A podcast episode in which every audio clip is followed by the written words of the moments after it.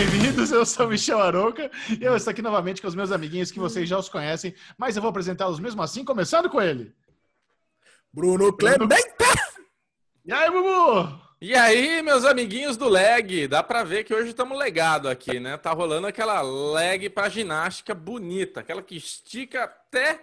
E aí, meus amiguinhos, tudo bem com os senhores? Rolou um cisco aqui agora, mas não sei como tem cisco se eu não tenho um cabelo, mas do lado de lá de Campinas temos as aquela Ali, eu, eu, tô, eu tô incomodado ali. Agora eu cheguei num ponto que eu estou incomodado. Eu quero saber por quê, por quá Alexandre Monfá ainda não pegou aquela tesourinha. Eu acho que rolou um desafio. Vamos ver até onde eu aguento. O Bubu não aguenta mais por você, se você quer saber. Mas eu sei que minha opinião não, não se importa, mais? né? Cara, você não aguenta mais o meu cabelo, é isso. Você tá achando que o meu cabelo tá parecendo o Sidney Magal. Eu tô entendendo. Eu, eu, eu tô eu... entendendo que o meu cabelo tá te incomodando. O teu cabelo e sua barba, cara, tá uma coisa assim. Tá descompensado. É que você é tão fofuro, tão, tão tudo, que a gente deixa passar, mas Tá demais, cara. Eu fico pensando nas suas calls com o cliente, assim, chegando com esse cabelão bonito, essa barba assim elegante, essa coisa meio assim, homem da caverna. Como é que tá o, os calls? Você penteia, você dá Olha, uma... cara, é as funciona? calls vai naquele aquele estilo Reginaldo Leme, sabe? É sempre Ah, sempre lambidão. negocinho, penteia pra trás, lambidão. Aí eu passo lá o pentinho na, na barba, então o negócio vai um pouco bem mais organizado.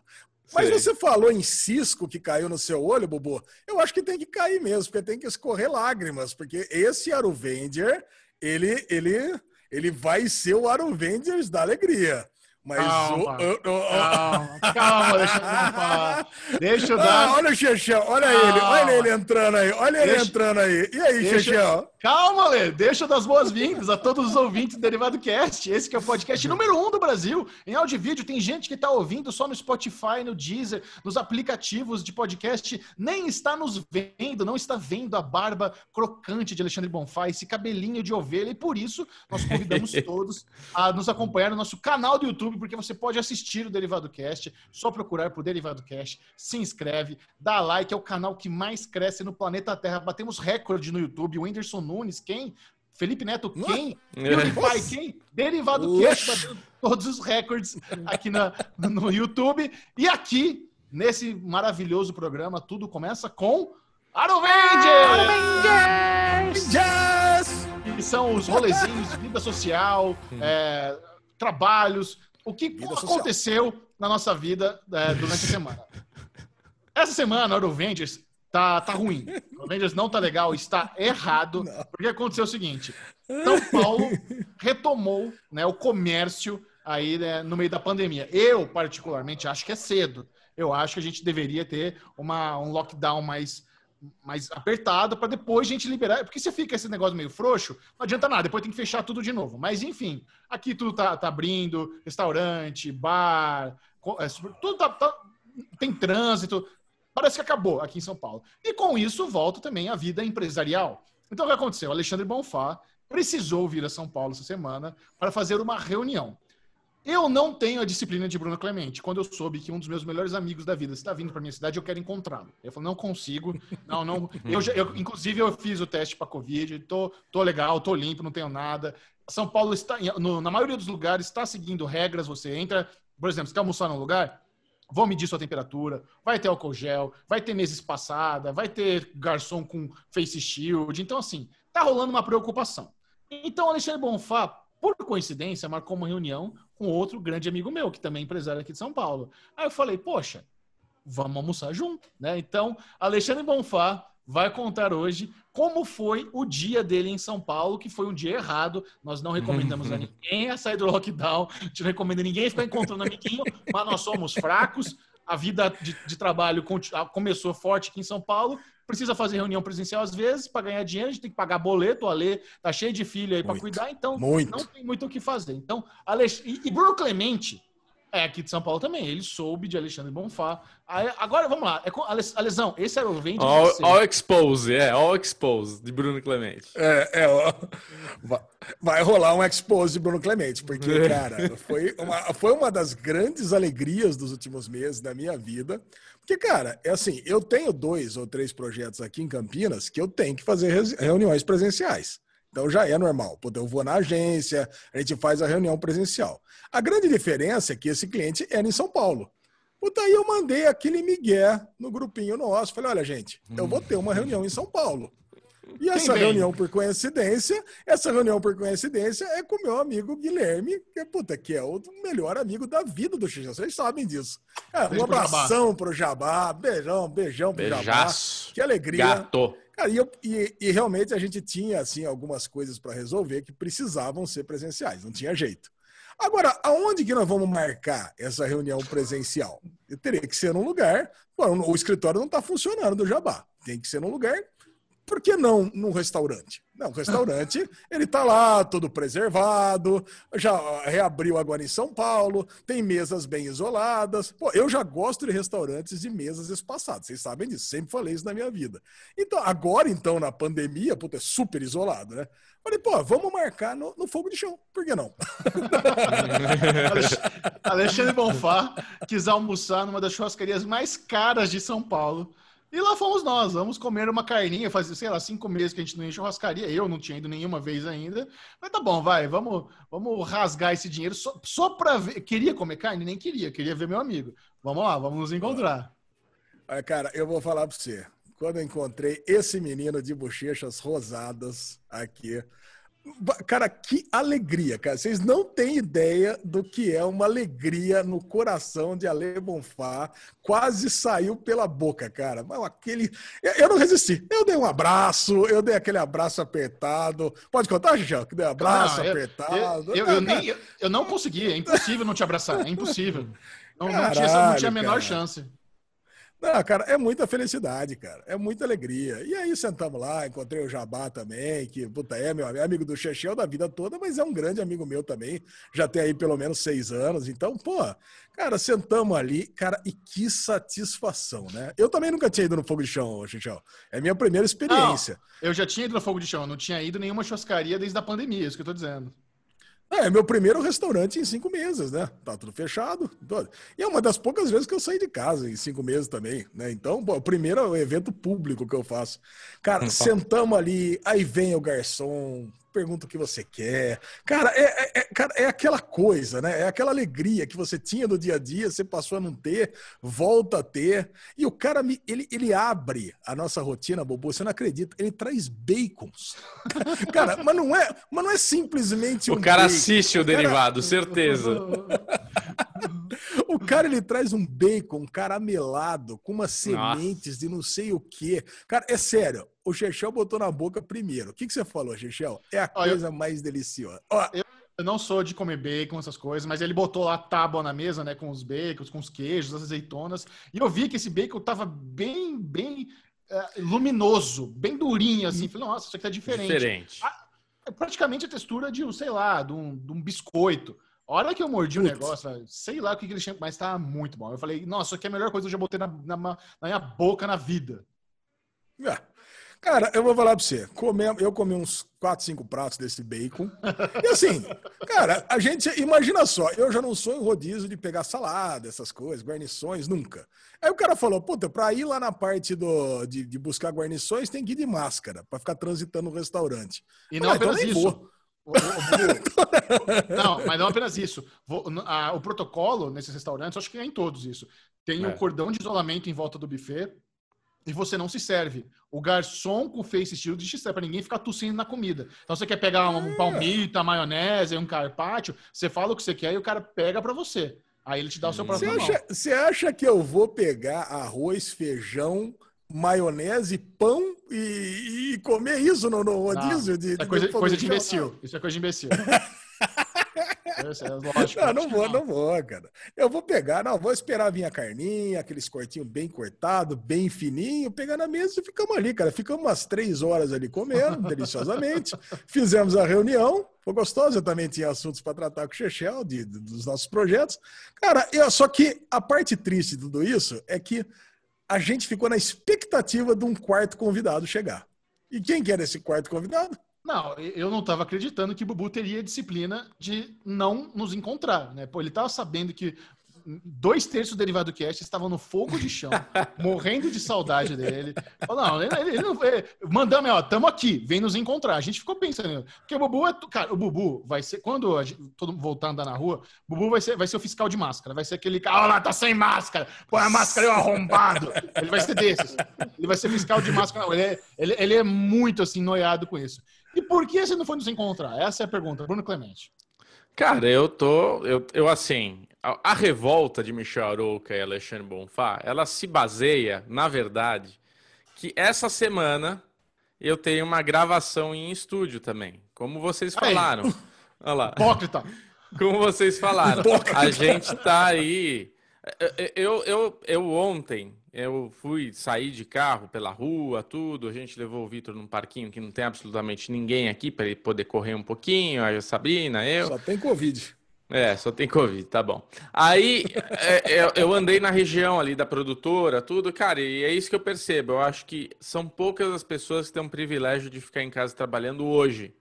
Porque tudo tá aberto, tudo está funcionando, o trânsito está aí, as pessoas estão na rua andando, circulando e tudo mais. Tem faixas da prefeitura falando que não pode ter consumo de bebida ou comida na rua, né? Ninguém andando, todo mundo de máscara e tudo mais. Mas as pessoas estão, é, é, infelizmente, tendo que voltar a trabalhar, tendo que voltar a circular. E com isso, Bubu também. Ele, eu, eu tive um, um orçamento que eu fiz, é uma captação em estúdio. E eu não tenho como falar, não, não, não vou fazer porque eu tenho que ficar em casa, em quarentena e tudo mais. Porque é isso, né, cara? Todo mundo precisa trabalhar. Ah, eu ligando para toda a equipe, fechando, o, o, todo mundo falando, nossa, graças a Deus e tudo mais. Mas assim, gente, não é que eu vou para um estúdio de uma maneira normal, entendeu? É bem diferente, a dinâmica é toda diferente. Então, eu eu tô fechando para vocês saberem, né? Só curiosidade assim. É, eu estou comprando aqueles testes rápidos, que é muito falho, mas estou comprando os testes rápidos antes de todo mundo entrar no estúdio fazer a porra do teste, que demora 15 minutos para sair. Aí a gente vai ter máscara, shield, luva, jaquetinha para pôr aquela roupinha, aventalzinho de médico, assim, tipo aquele aventalzinho meu Heisenberg, né, que põe. Cara, vai ser uma rotina muito diferente. Equipe extremamente reduzida, em vez de ter 20, 30 pessoas, vão ter 10 pessoas espalhadas pelo ambiente. Então, é, é, é, eu não sei nem como é que vai ser ainda, entendeu? É uma, uma dinâmica nova mesmo, é uma forma nova de, de trabalhar. Mas quando eu contei para os amiguinhos que eu ia ter esse trabalho, aí a revolta foi furiosa, né? Aí Alexandre Monfá ficou indignado, Michel Aroca falou, você é um hipócrita, hipócrita, não veio almoçar com nós, mas vai ter que fazer gravação e tudo mais. Mas assim, de verdade, eu tudo que eu tenho feito, que eu tô quebrando um pouco o protocolo, não quebrando o protocolo, mas tudo que eu faço que eu não, não deveria fazer, vamos falar desse jeito, toda novidade dessa nova fase, eu me sinto mal. Entendeu? Então, assim, eu não queria ir num almoço com vocês para abraçar o Ale e o Michel me sentindo mal, para voltar para casa me sentindo. Parece que eu tô traindo alguém, sabe? Assim, a sensação é uma sensação ruim. Tudo que eu. Que nem outro dia o Michel ficou indignado que eu não tô pedindo nem pizza para entregar. Porque é muita coisa. Para a pizza chegar dentro da tua casa, acontece muita coisa depois que a pizza sai do forno. Então, assim, eu evito essa manipulação. E outro dia a gente pediu a pizza. Vamos pedir a porra não, da pizza e vamos comer. Não, mas não faz é. sentido. É... Você não pede a pizza, mas pede a carne? Que diferença faz? Que carne?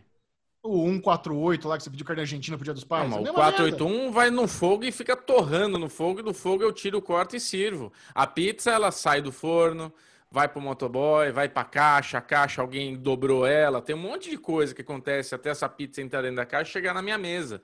É, são, são coisas assim que eu imagino, né? Que eu já fiz entrega de comida, eu sei como é que funciona. Sushizinho, sushizinho, nem pensar então. Nem pensar, sushizinho nem pensar. Mas o, o meu ponto é esse, Michel. Tipo, tudo que eu faço que sai do protocolo, eu fico com uma sensação ruim. Então, assim, eu tô me sentindo muito mal, que eu, graças a Deus eu vou ter um trabalho fechado, mas ao mesmo tempo eu tô me sentindo mal. Porque, assim, a, a minha preocupação é, e se me dá alguma merda? E se eu passo para alguém? Eu não vou poder ver meus pais durante esses dias, eu não vou poder ir no meu sogro durante esses dias, eu vou ter que me isolar durante 14 dias, ou eu vou ter que fazer a porra do teste para valer, para saber se peguei ou se não peguei nesse período. Então, assim, é, é, é por isso, entendeu? Eu tô, tendo, eu tô tentando me resguardar ao máximo, não por mim, não por frescura, mas porque eu tenho um pai de mais de 80 anos em casa, minha mãe tem mais de 70 anos, então, assim, eu, eu não, não posso. Eu sempre falo uma coisa, a última coisa que eu vou falar, tá? Eu sempre falo uma coisa, quando a Sabrina estava grávida, ela ficava assim, ai, será que eu tomo um pouquinho de vinho? Será que eu não tomo? E eu acho que toma, mas dentro do que fala que é possível, entendeu? Tipo, acho que não precisa exagerar. Porque amanhã dá qualquer problema, a gente não precisa conviver depois o resto da nossa vida com um sentimento de culpa. Então eu não quero ter a culpa de, puta, meu pai pegou essa merda, entendeu? Não, não quero ter que conviver com isso. Então eu tento fazer tudo da maneira mais correta possível. Então, assim, ir no restaurante, ter que gravar sexta, mas no seu, é muita exposição. Você começa a se expor, se expor, se expor. Então essa é a minha desculpa, essa é a minha justificativa. É legal, é legal você ter falado isso. Inclusive, a gente está enchendo o saco do Bubu, ele está 100% correto. O Derivado Cast tem uma audiência muito jovem, então é até legal a gente falar.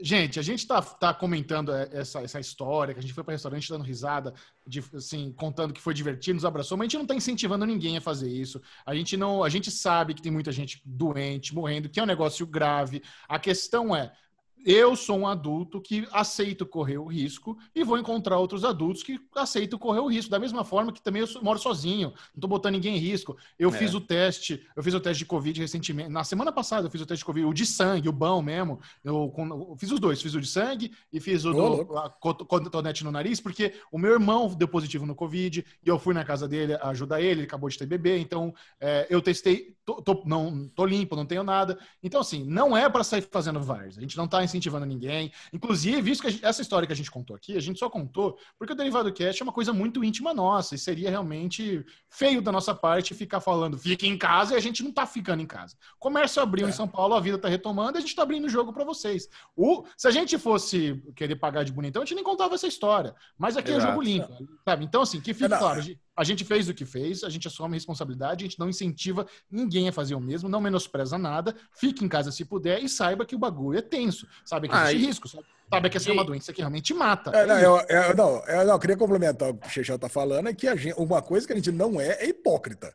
Sabe? A gente não vai ficar aqui falando que, não, fica ah. em casa, fica em casa, sendo que, puta, eu, eu, a gente até comentou isso no encontro. Falei, puta, a gente não vai conversar com a galera? E aí agora a gente não vai falar que a gente se encontrou? Pô, caraca, a gente conta tudo que a gente faz da nossa é, vida. Não, a gente, foi a, gente podia, a gente podia não ter contado, podia. É. E foi muito gostoso, né? foi muito gostoso vocês terem se encontrado. O Alezinho parecia uma criança, sorriso de ponta a ponta. Agora, assim, é, é, só para não deixar esse papo mais chato ainda, mas só para acabar e encerrar, eu acho que vocês fizeram uma coisa, mas vocês estão se cuidando. Vocês fizeram uma coisa, mas vocês não foram para um estádio de futebol com mais 20 mil pessoas. Vocês encontraram o Michel, o Ale Jabá numa mesa espalhada, num ambiente protegido. Então, assim, não foi nada displicente. Mas, assim, o que eu quero, o que eu estou contando tudo é que, mesmo não sendo displicente, é isso que vocês estão falando. Existe um risco né? Tem um risco, ele é pequeno, muito mais baixo é. do que um risco normal, mas eu realmente estou me resguardando ao máximo.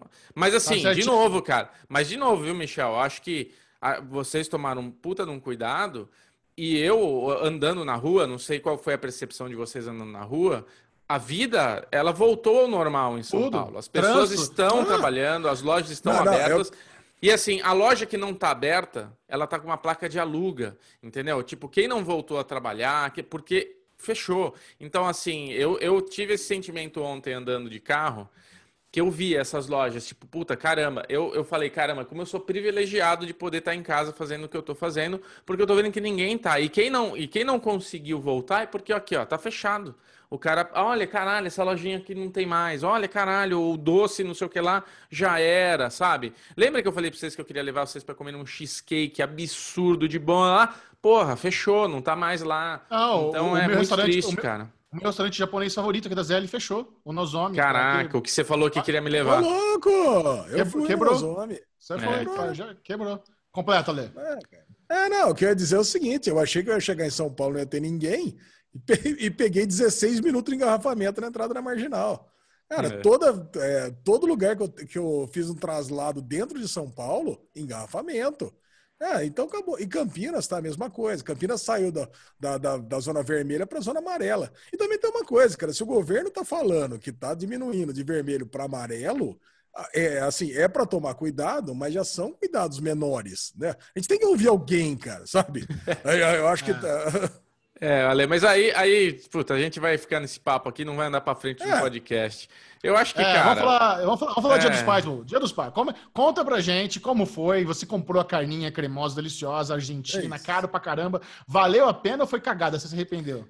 Ela não é argentina, né? 481 é nacional aqui. Eu, eu queria entender melhor o 481. Eu quero conversar com eles. Eu preciso fazer um contato comercial para o Derivado Cast ali com o 481. Porque, inclusive, na semana passada, quando eu falei aqui, até recebi direct falando: Olha, Bubu, fiz a sua indicação, comprei lá e a carne tava foda. Muito obrigado pelo Dia dos Pais que você me proporcionou. E, mesma coisa, cara, eu comprei a, a, aquele kit para fazer no meu sogro e eu queria fazer para o meu pai também, então eu comprei um outro kit para o meu pai. E, cara, é muito escroto, cara. Os caras são muito bons. De novo, vou fazer uma propaganda gratuita aqui, porque eu comprei na sexta, na, na quinta, é, para chegar na sexta e ia fazer sábado lá. Cara, eu sei que eu comprei, falava de novo que às nove e meia da noite poderia chegar. Meus pais moram na Granja Viana, né? Tipo, é mais afastado é, é, também, né? Não é centro de São Paulo, né? Aqui em São Paulo, é mais interiorzinho aí. Cara, eu sei que chegou meio de meia na casa dos meus pais lá. Caralho. Então, assim, é muito bom, cara. É, é mais caro o frete, porque eu acho que é isso. Eles têm um esquema de motoboy, é R$29,90, mas é o que você pagaria pro motoboy é. retirar um produto. Então, tipo assim, você paga R$29, mas o cara vai lá, busca e já te traz na tua casa. Então, assim, é maravilhoso. E assim, tudo, cara. Todas as carnes. Eu, eu tinha. É, no meu sogro teve maminha, tira de chouriço. Nos meus pais eu comprei o shoulder steak lá, o. o como é que é o outro nome lá? O... Nossa, comprei uma steak, chama steak do 481, que é uma costela desossada, assim, ele pega o melhor da costela, Lê. Nossa, cara, mas cada carne, velho. É, é, o que eu falei. Você joga na piscina, na água e deixa lá um dia vai comer no dia seguinte, tá perfeita, cara. Você não consegue errar essa carne. Ela é muito boa. É muito boa. Você comprou, então, fiz... Bubu, você comprou aquele corte, o flat iron? É esse aí. O shoulder é o flat iron, não é? É a mesma coisa. Ah, o shoulder é o flat iron? Cara, eu fiquei eu é. interessado é... nesse. É... Eu naveguei na página lá, falei, pô, Flat Iron. Depois que eu descobri que tem distribuição, Dezão mandou um abraço para vocês e pô, ligou, parou de ouvir o derivado, parou de ouvir o derivado cast para ligar para mim. Ele falou, cara, avisa lá o Bubu e o Chechel que tem distribuição no Pão de Açúcar. Qualquer Pão de Açúcar, ele distribui o 481. É só passar Olha lá aí. e comprar. Então, é, é por, maravilhoso. Talvez por isso, talvez por isso que a entrega, a logística seja tão boa, porque eles pegam do Pão de Açúcar mais próximo e entregam em qualquer lugar, entendeu? É, não sei, cara. Eu sei que, putz, Ale, é vida, cara. Eu não sei como você ainda não pediu, porque é perfeito o negócio. É perfeito. É tipo, tudo que você gosta, Ale, é mais caro, mas assim, é zero trabalho. É jogar um salzinho, colocar na porra da churrasqueira, contar cinco minutos de um lado, cinco minutos do outro e servir, cara. É tipo, não tem mistério. Não tem. Não, você vira o melhor churrasqueiro do Brasil, cara, com essa carne.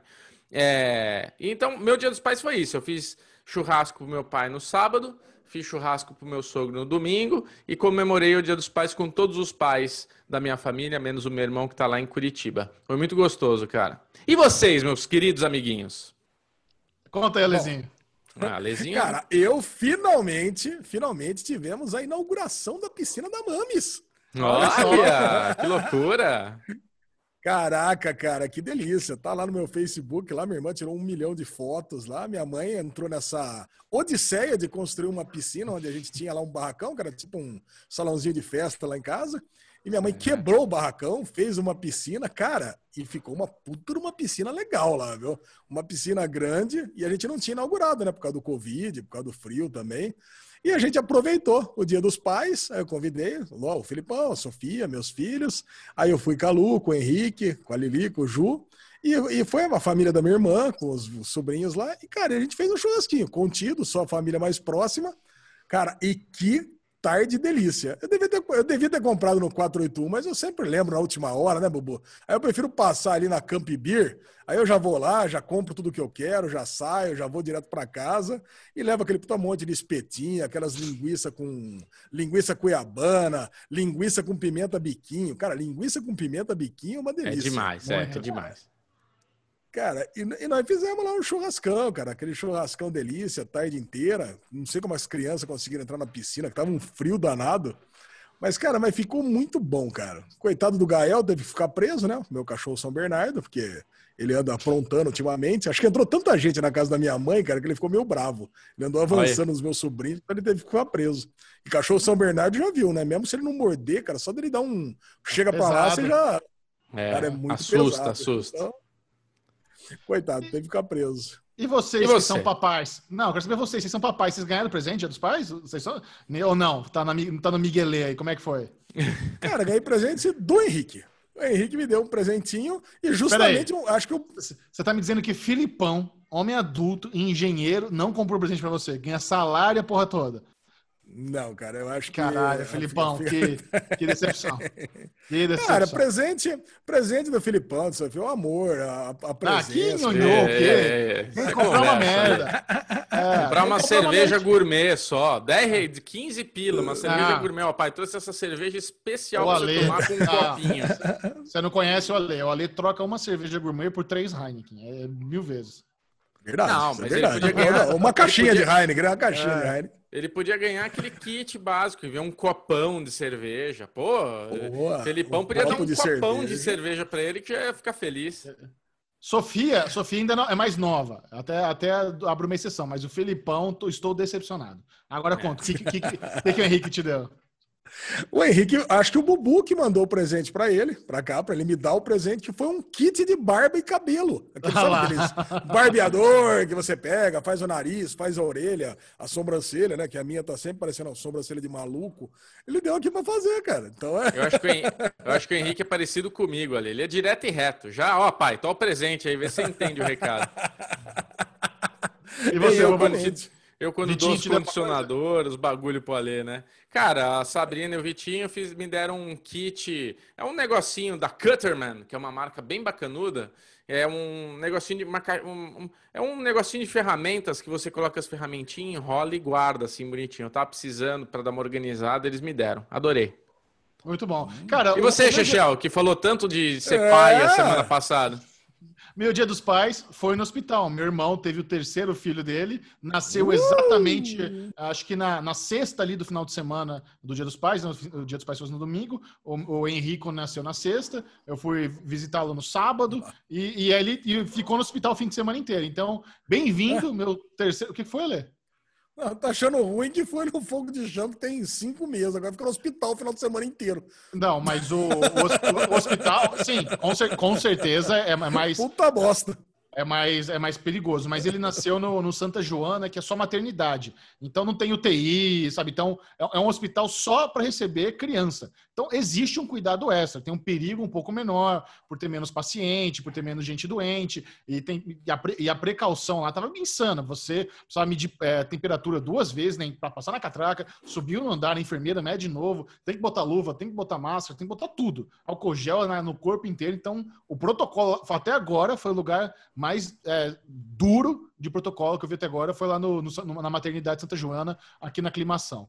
É, então, assim, então não teve, não teve rolezinha de dos pais. Meu, meu pai estava tava no Rio de Janeiro, ele veio para São Paulo para conhecer o netinho dele, aproveitei, é, dei o presentinho dele, dei o um abraço nele, mas não rolou um, um eventinho, não. Porque, o que, que mas, você assim, deu para papai? Quero saber o que você deu para papai.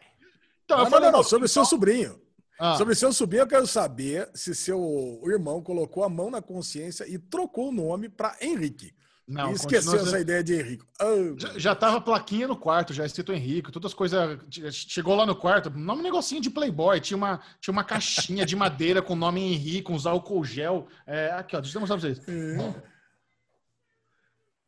Olha aí. Álcool gel com o nome da criança, não sei quem vai conseguir ver. Nossa, deu, aí, deu pra ver, hein? Ah, ah, muito bom. Pra todo mundo que fosse visitar lá pegar. Você tinha brigadeiro, não sei por que tinha brigadeiro e pão de mel, água, ah, é assim mesmo. É assim é um mesmo? receptivo, é assim mesmo. Puta vida, então é teve um essa farofa lá. É.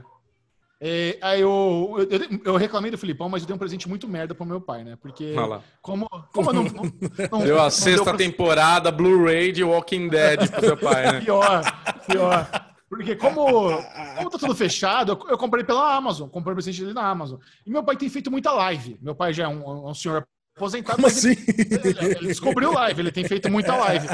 Aí eu dei para ele, ele adorou, mas é uma merda. Eu dei para ele aquele ring light para você colocar o celular e ele coloca assim o ring light, é um, é um menor assim, mais mais compacto para ele viajar quando ele quiser fazer. Ele ficou feliz da vida. Falou, Nossa, eu quase pedi para Stephanie, né, para minha, minha sobrinha, saber onde que ela compra o ring light dela. Eu queria, eu não sei se ele falou isso para me agradar. Ele gostou, mas é uma merda de presente. Eu não, não recomendo, não dê ring light pro seu pai não, puta bosta.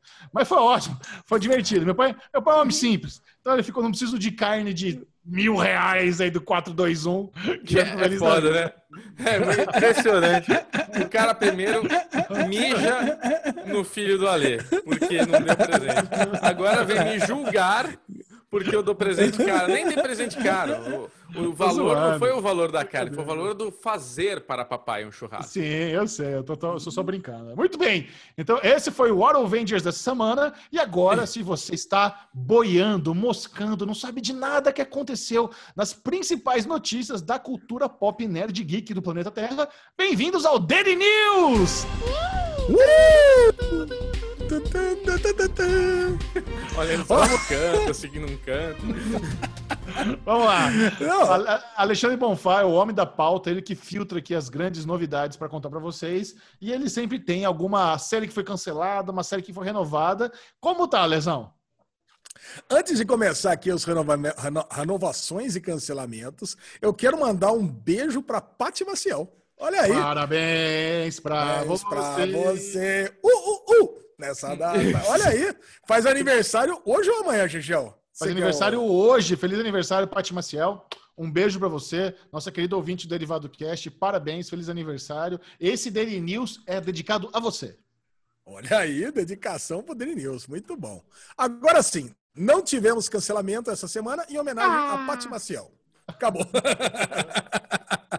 Já entre os renovados, Love Victor, renovado para a segunda temporada pelo Hulu, e eu fiquei muito feliz porque a série é muito gostosinha. Vocês já assistiram?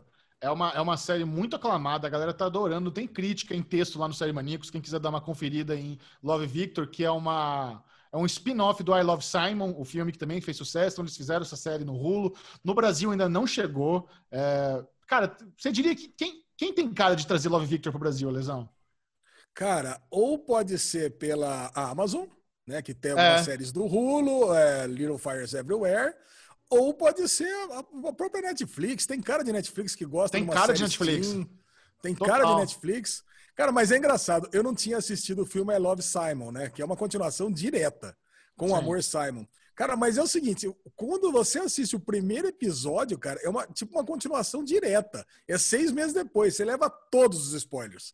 É, é, o, é o Victor, é o Victor contando a história do Simon. Então, se você não assistiu o, o filme com o Amor Simon, puta, assiste antes de assistir essa Love Victor. É Love Victor.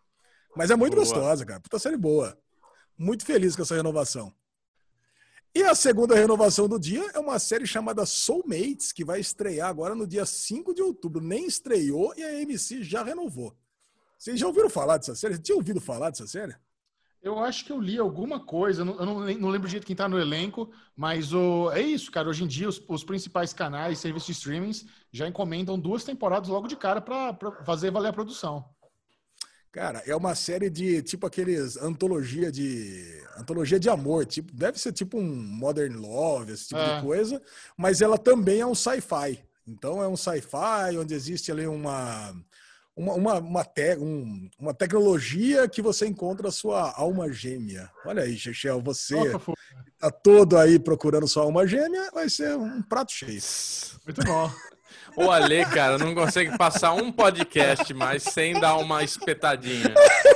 Você que tá aí louco procurando sua alma gêmea. Muito bom. Tá certo. Agora, já no bloco de, de renovações silenciosas, The Spence renovado para sexta temporada na Amazon e eu tava crente que tinha acabado já na quinta.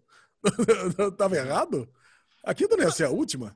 Não sei se a quinta ser a última, mas qual que é a pista? Por que que é, como é que nós sabemos que The Spence vai ter mais uma temporada? Olha, agora eu coloquei a fonte, porque você pediu no último derivado, agora eu coloco a fonte. E não pegou é de surpresa. Production Weekly. Production Weekly botou lá alguns avisos de, de casting call, alguma coisa, e aí já tá, tá na cara que vai começar as gravações da, da, sexta temporada, embora a Amazon Prime Video ainda não tenha oficializado a renovação, pode crer que vai rolar. É, na verdade, o Production Weekly falou que já está em desenvolvimento, em filmagens. Isso aí. Foi, foi mais além. Porra, muito bom. Muito e bom. a segunda renovação silenciosa, I Am Not Okay With This. E a fonte é What's on Netflix. Oxi. É um site, eu não.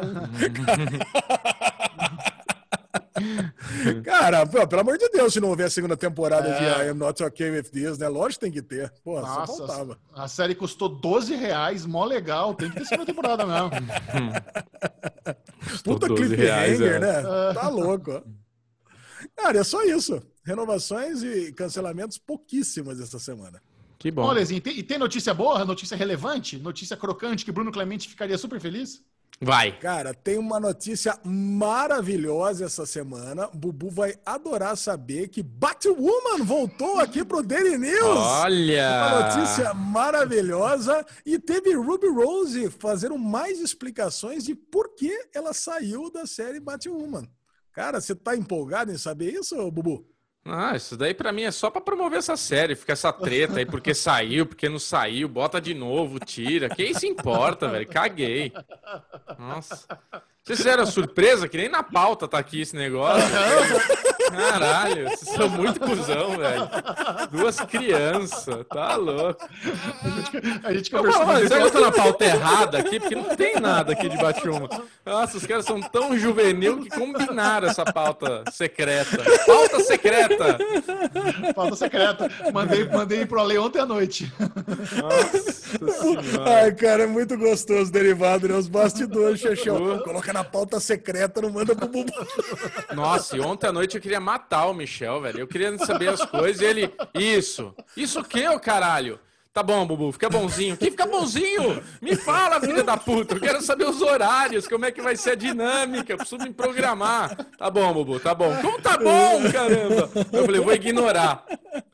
Aí ele respondeu. Tô adorando Você mandou pra ler isso? Áudio pro Leo, eu te irritando. É, tô adorando irritar o Bubu. É tô muito adorando irritar o Bubu. Filha de uma égua, mano. Nossa, que ódio. Ai, cara. É e pior é que essa notícia. E pior que essa notícia, cara, é só pra irritar o Bubu, que é uma puta notícia bosta, né? Vamos falar a verdade. Lógico. A.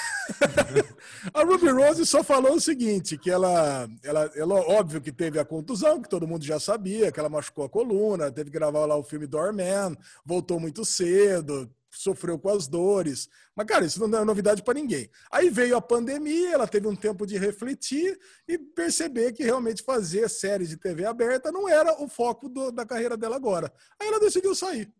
Porra! Resumindo, resumindo ninguém se importa. Não, perdoa, Tanga. Não... Você ser protagonista de uma série de TV aberta americana é, é o trabalho mais duro de Hollywood. Não tem nada mais difícil na indústria do que ser um protagonista de uma série de TV aberta americana, cara. São 24 episódios por temporada, são 12 horas por dia, 5 dias por semana. É puxa, é uma pressão sem tamanho, muito texto para decorar, muito trabalho, é tenso. A bicha não quis fazer. Ela tava fazendo John Wick, tá fazendo filme com o Van Diesel, tá fazendo filme de ação, ganhando muito ah, ganhando mais. dinheiro, é, exato. Pra que que ela vai morar em Vancouver? Que ela nem deve gostar de morar em Vancouver. Morar pra em Vancouver. Fazer uma série bosta. Cara, não, não é nem isso. Vou morar em Vancouver, é, são seis, é seis meses de frio no ano. Cara. É uma é. treta. Tá longe da família, tá longe dos amigos. Tem que ter disciplina. Por isso que as séries Steam são lá, porque aí é molecada, tá começando carreira. Para quem tá fazendo Riverdale, para quem tá fazendo Sabrina, é um negócio legal. Fazendo Flash, Arrow, essas porra, é até um bom negócio. Mas para ator veterano, que já tá trabalhando no cinema, ser protagonista de uma série de TV, é uma treta sem tamanho, velho. Realmente tem que ter uma tem que ter uma resiliência que poucas pessoas conhecem, que é, o que é essa pegada de filmagem de TV aberta americana. É, caiu fora. Acho que ela não vai fazer nem as participações especiais, pelo, pelo, pelas declarações dela, em que ela falou que, teoricamente, ia fazer as participações especiais, pelo menos. Pois não é. vai aparecer nem para morrer.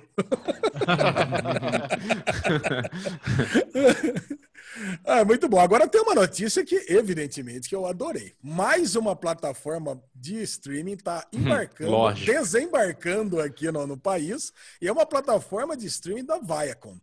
Eu me empolguei porque, teoricamente, teoricamente não, ela vai trazer conteúdos da CBS All Access e do Showtime, que são dois canais que a gente adora. Pô, tem The Good Fight, tem Star Trek Discovery, tem o da Showtime né? Twilight Zone. Cara, mas aí eu me pergunto o seguinte: vai trazer coisa velha ou vai trazer coisa on demand? Ou seja, saiu o The Good Fight lá, vai entrar automaticamente aqui, ou vai ser que nem é na, na Amazon Prime Video, que vai esperar seis meses depois entrar? Seis Cara, meses.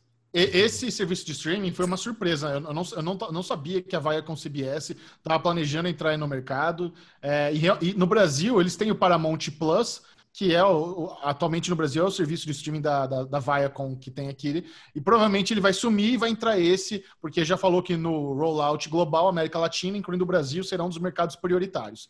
Então você tem aí um dos maiores estúdios de TV do Brasil, que é a CBS. Você tem o Showtime, que é um dos canais mais aclamados, da, os canais a cabos, mais a casa de Homeland, casa de Billions, casa de Dexter. Assim, já produziu muita série. Então, eles têm um acervo muito foda. Imagina que eles podem ter, pode finalmente ter no Brasil um serviço de streaming com todas as temporadas de Survivor, Survivor da CBS. Então, se você tiver essa plataforma de streaming com esse catálogo, com essa biblioteca fodida, e ao mesmo tempo traz em tempo real essas produções que hoje a gente gosta muito, como The Good Fight, Star Trek Discovery, é, Billions, Twilight Zone, cara, vai ser um player forte. Mas é isso que o Ale falou para ser relevante, eles precisam trazer em tempo real, porque chegar aqui atrasado, licenciado para um terceiro, até faz sentido. Beleza, a Amazon Prime Video não é dona de The Good Fight, então eles não precisam pagar uma puta bala para trazer simultâneo com os Estados Unidos. Traz alguns meses depois, não, não tem onde assistir no Brasil, vai ser isso. Agora, Outra questão também é que eles já falaram que eles vão honrar os atuais contratos. Então, no Brasil, Star Trek Discovery está na Netflix. A gente não sabe se esse é um acordo por temporada, se é vitalício, que nem a Fox. A Fox pagou um caminhão de dinheiro para ter distribuição de The Walking Dead do AMC global. Então, por isso que aqui no Brasil, The Walking Dead não vem pela MC, vem pela Fox. Porque eles pagaram vitalício. Falou, enquanto durar The Walking Dead, nós queremos. E eles pagaram uma fortuna. Foram visionários, mandaram bem. Esse foi um dos melhores acordos que a Fox fez de distribuição global, foi com The Walking Dead. Eles podem mandar no mundo inteiro, menos na América do Norte. Então, aí tem que ver. Caraca. Se a Netflix fez o mesmo com Discovery, se a Amazon fez o mesmo com The Good Fight. Eu acho que não. É. Eu acho que essas é. séries não, não, não são tão populares como The Walking Dead. Hum. Eu, eu, li no artigo aqui, Chechel, do, do Série Maníacos TV, evidentemente, que eles vão esperar acabar os contratos no, do, do, dos, dos streams que ele é. tem para poder entrar nesse serviço novo. Aí, cara, uma coisa que me brocha um pouco, já me broxou um pouco, porque eu acabei de ler uma notícia que a Globoplay comprou algumas séries bem relevantes aí, por exemplo, bem relevantes para mim, pelo menos. Aquela On Becoming on God em Central Florida, que concorreu a prêmio, comprou aquela, comprou The Loudest Voice, Puta, uma série que a gente curtiu lá, do, do caso do, do cara da Fox News, né? Sim. Cara, e essas séries são do Showtime. Então, pô, a, a Globoplay acabou de comprar essa série. Então, vai demorar para sair do catálogo da Globoplay. Então, quer dizer, esse serviço novo já entra sem essas séries. É. E, cara, eu tô, eu tô vendo aqui a lista de coisas novas da Showtime não é assim tão empolgante, não. Tem um Penny Dreadful City of Angels que é uma bosta.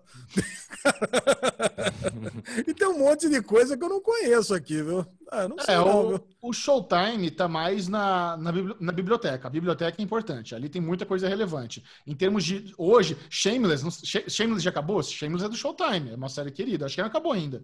Sabe? Então... É É uma. É, mas Shameless está entrando em algum lugar aí, né? Ó, The Darknet tá na Netflix, Kidding tá na Globoplay, Escape a Demora tá em algum lugar?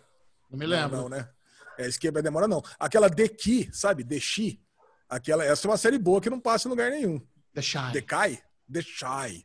É, é cara, é, é, um bom catálogo, mas realmente tem que, tem que trazer tudo exclusivo lá. Que eu acho um absurdo, por exemplo, o Stars Play não ter Da Vinci Demons, que é uma série que falta eu ver a, último, a última temporada e não tá lá. E é do canal Stars. Então, Aonde? cara, cada. Não, não tá em lugar nenhum. Ah. Cara, deve ser aquele negócio que você fala, né? Foi produzida por não sei quem, é de um outro estúdio, passava no Stars, mas, sei lá. Então, cara, cada um no seu quadrado, cara. Tinha, tinha que jogar cada um na sua caixinha lá, que fica tudo mais fácil. Vamos ver, né? Tem muita gente que já está sofrendo de ansiedade com a quantidade de streaming que está chegando, né? Dá um pouco de desespero. Meu Deus, o que, que eu vou assinar? O que, que eu não vou? Sabe? V vamos começar a baixar a torrent de novo? Como é que. Como o mundo vai se comportar depois que todos já estiverem estabelecidos, né? Aqui no Brasil é. não tem Disney Plus, não tem HBO Go, não tem Peacock. Peacock. É, tem muita coisa para chegar ainda, vamos ver. Mas é interessante isso que você está falando, porque hoje já tem assim no Brasil, tem poucos, mas já tem o suficiente para a gente começar a ser mais selecionador aqui, né? Ser é. mais seleto. Porque, cara, eu hoje assino Netflix, Amazon, Apple, Stars Play. Acho que é isso, né? Eu pago o YouTube para não ter uh, propaganda. É... Cara, Stars Play e, Apple, Stars Play e Apple hoje tá numa berlinda aqui de tipo, ah, acho que eu vou cancelar, porque não tem nada que me, me prenda do que eu já. O que tinha que ver, eu já vi sabe? Tipo, a, você vê, a Netflix e a Amazon tem uma manutenção. Justifica se você fica pagando ali, porque querendo ou não querendo, entra coisa nova. Stars Play Apple, cara, muito pinga-pinga. E você fala, porra, se eu cortar aqui cortar ali, já é 50 pau que eu... Não, 50 não, mas é 30 e quase 40. Pô, o Ale tá escutando isso falando, ô, Bubu, Gasto isso e uma sentada. o Bubu pagou isso no osso do, do 481. É. e nem comeu. É. Próxima notícia. Próxima notícia. Kiefer Sutherland tenta trazer a série 24 horas de volta. Cara, supera, né, velho? Pô, Não, o cara, cara tem 53 dá... anos de idade. Eu dá achei que ele fazer. tinha até morrido na última temporada. Imagina. Imagina. Ah, cara. cara. dá para. Tra... O problema é o seguinte: o formato original de 24 horas é inviável. Não dá para fazer 24, 24 episódios por temporada. Eles até fizeram um spin-off aí com, com 12 episódios, sabe? Tem que pensar no novo formato. O lance é que talvez 24 horas seja muito antiquado, porque quando a série estava acabando, eles, eles já estavam num clima tão água com açúcar que o Jack Bauer atirava nos terroristas e não tinha nenhum pontinho vermelho. Não, não, sabe? Não podia ter violência nenhuma, o cara só caía no chão. Não tinha mais buraco de bala, tava muito água com açúcar. Então, se eles fizerem uma versão mais adulta, sabe, de 24 horas, com menos episódios, cara, é muito atraente. É uma série muito legal, tem uma, uma, montagem muito inovadora. O Kiefer Sandler tá excelente, é o papel da vida dele. Jack Bauer é o melhor papel que ele já fez na vida dele, depois de, de sei lá, The Lost Boys sabe? Então, vale muito a pena se eles pensarem num formato legal. O problema é que a Fox é dona do formato. A Fox ainda não, sabe, vai, vai, vai botar no Disney Plus, quem sabe? Uma, a Disney Plus é família. Então, isso que eu tô sonhando aqui de uma versão mais adulta nunca rolaria. Então, vai ter que ser a versão com açúcar. Então, ah, e ele tá querendo sair da série do Cuibai bosta lá que ele tá, né? É isso. Se ele tá puxando a sardinha pra 24 horas, ele já quer pular fora da outra lá. É, eu não assisti a série do Cuibai que ele tá. Então, ah, Cuibi. Não assistiu, mas tá pagando, né, Ale? Já cancelou não, não né? pagar ainda. É, preciso cancelar, cara. Cancelar, deve estar tá, tá pagando eu, eu e nem sabe, olha lá. É, tá no buraco não, negro eu, eu respondi um, eu respondi um survey, lá, um questionário do, do Quibi esses dias. Eu falei, meu, tá precisando o quê, né? Eles perguntam lá, no, tá precisando o quê? Eu falei, cara, precisa de legenda em português e precisa ir pra Apple TV. É só isso que precisa. O conteúdo eu gosto. O que eu vi lá, The Most Danger, até tá concorrendo a, a M, né? Eu vi lá, veio pra uma que, propaganda. Pra que, pra que Apple TV? Um negócio feito pra ver no celular? Ué, é. mas eu quero ver na Apple TV. Não, não me interessa vai, o conteúdo. Vai ver no celular agora. Não, não gosto. Celular não gosto. Próxima notícia. Próxima notícia. John Wick 5 é confirmado e será filmado junto ao quarto filme. Ah, o Chechel. Aí o Chechel explode. Que alegria, cara. Alegria. Nossa senhora, essa é a melhor franquia de ação da atualidade. Então, eles já anunciaram que assim que acabar as filmagens do John Wick 4, eles vão fazer o 5. E, velho, isso aí vai, vai, ser eterno. O quê? Não, não é essa notícia. Eles estão filmando o 4 e o 5 juntos. É, é a mesma coisa. Quando acaba o 4, começa o 5. É a mesma coisa. Mas o, o lance é que. Uma coisa que eu tava notando, né? Adivinha? Dei play, eu dei play no John Wick 3 aqui essa semana de novo, né? Tava assistindo. Ah, é? Uma coisa interessante é que a, a demanda pro Keanu Reeves fazer esses filmes ele não tem uma demanda física. Ele não, assim, é, da, da, questão de ele não precisa ficar trincado igual essa galera da Marvel, sabe? Ele tem Sim. a demanda física de aprender a tirar, de aprender a lutar, mas eles não exigem que ele tenha um corpão. E eu acho que é por isso que funciona para ele, porque se ele tivesse que ter um corpão, sabe? Ia, ia, ser, ia ser muito mais difícil. E ele é um. Hoje, hoje, ele já é um cara que sabe atirar como ninguém. Ele deve, ele deve ser o melhor atirador de Hollywood entre os atores. Ninguém deve. Se você vê os treinos deles no, no, no range, é inacreditável. Ele é, ele é muito. Não é, não é porque é filme, na vida real, ele é um excelente atirador. Ele é, sei lá que faixa que ele é no jiu-jitsu, deve ser no mínimo roxa, azul, azul no mínimo, talvez roxa. Então o cara luta realmente de verdade. Já sabe fazer aquelas coreografias. Muitas das coreografias de John Wick, lesão, você sabia, são improvisadas. Os caras já têm uma química tão Caraca. boa ali do, do Keanu Reeves com, com os dublês que às vezes os caras saem metendo a mão e sai, só umas cambalhotas lá, uns bagulho e, e, valeu, sabe? Foi o final. Então, por isso que John Wick funciona tão bem, cara. Então, que, que eu tô louco para ver a série, o Continental, que vai ser no, no, baseado ali no mundo dos assassinos, do hotel, que tem, sabe? E isso é, é lindo, cara. É a expansão desse universo, que alegria, que orgulho, espero. Acho que assim, não precisa durar para sempre, né? Acho que tiver seis filmes, sabe? Duas, tá duas trilogias tá bom, sabe? Porque não acaba essa porra, ele fica caindo do prédio, fica tomando tiro, não acaba nunca. Mas beleza, eu tô feliz, não quero que acabe. Mas em algum momento, sabe, que tem esse planejamento, pelo menos. Michel para falar até baba, escorre. Tipo... Adoro. ele viu essa notícia, ele já reviu todos os Nossa. filmes na sequência e ansioso para rever. Queria beijar o Keanu Reeves, que homem. Ô, louco. Ô, louco, muito bom.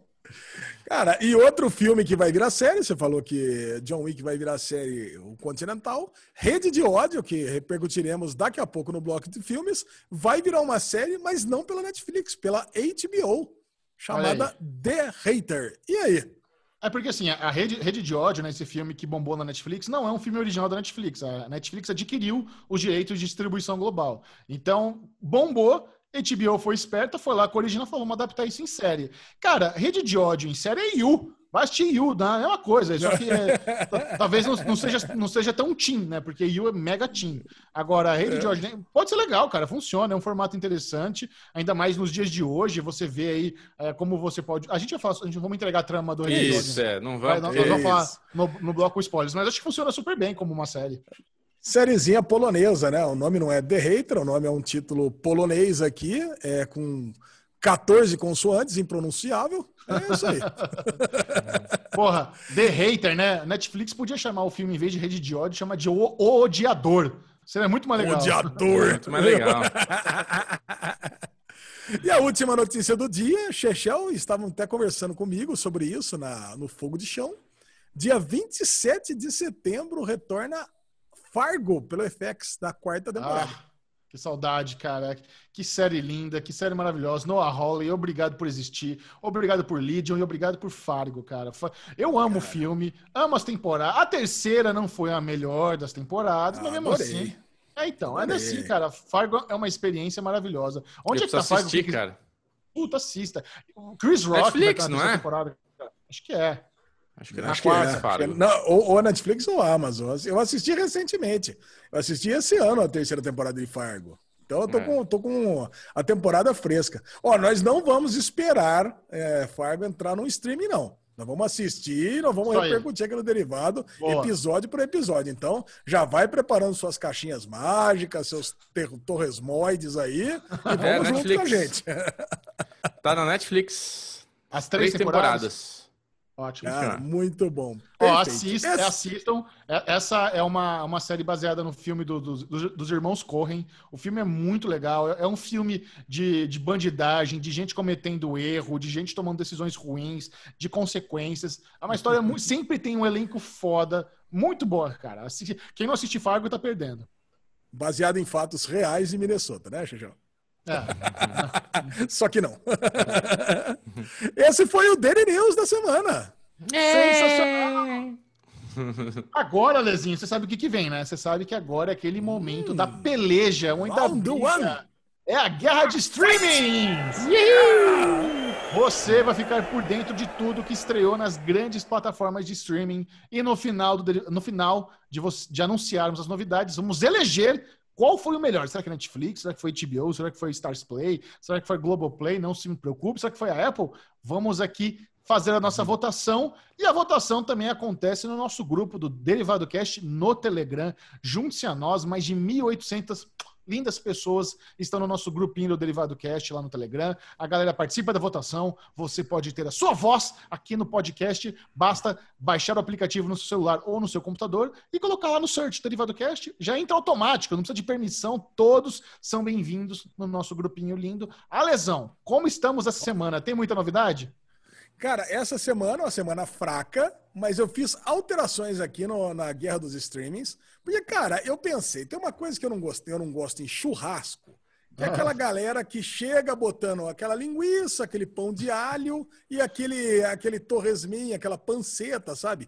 Pra embuchar sabe? Para estufar os convidados e deixa aquela picanha pro final só pros survivors, sabe? É. Mas todo, todo churrasco assim. Sempre tem o trouxa que come pão de queijo, que come linguiça e depois vem carne boa.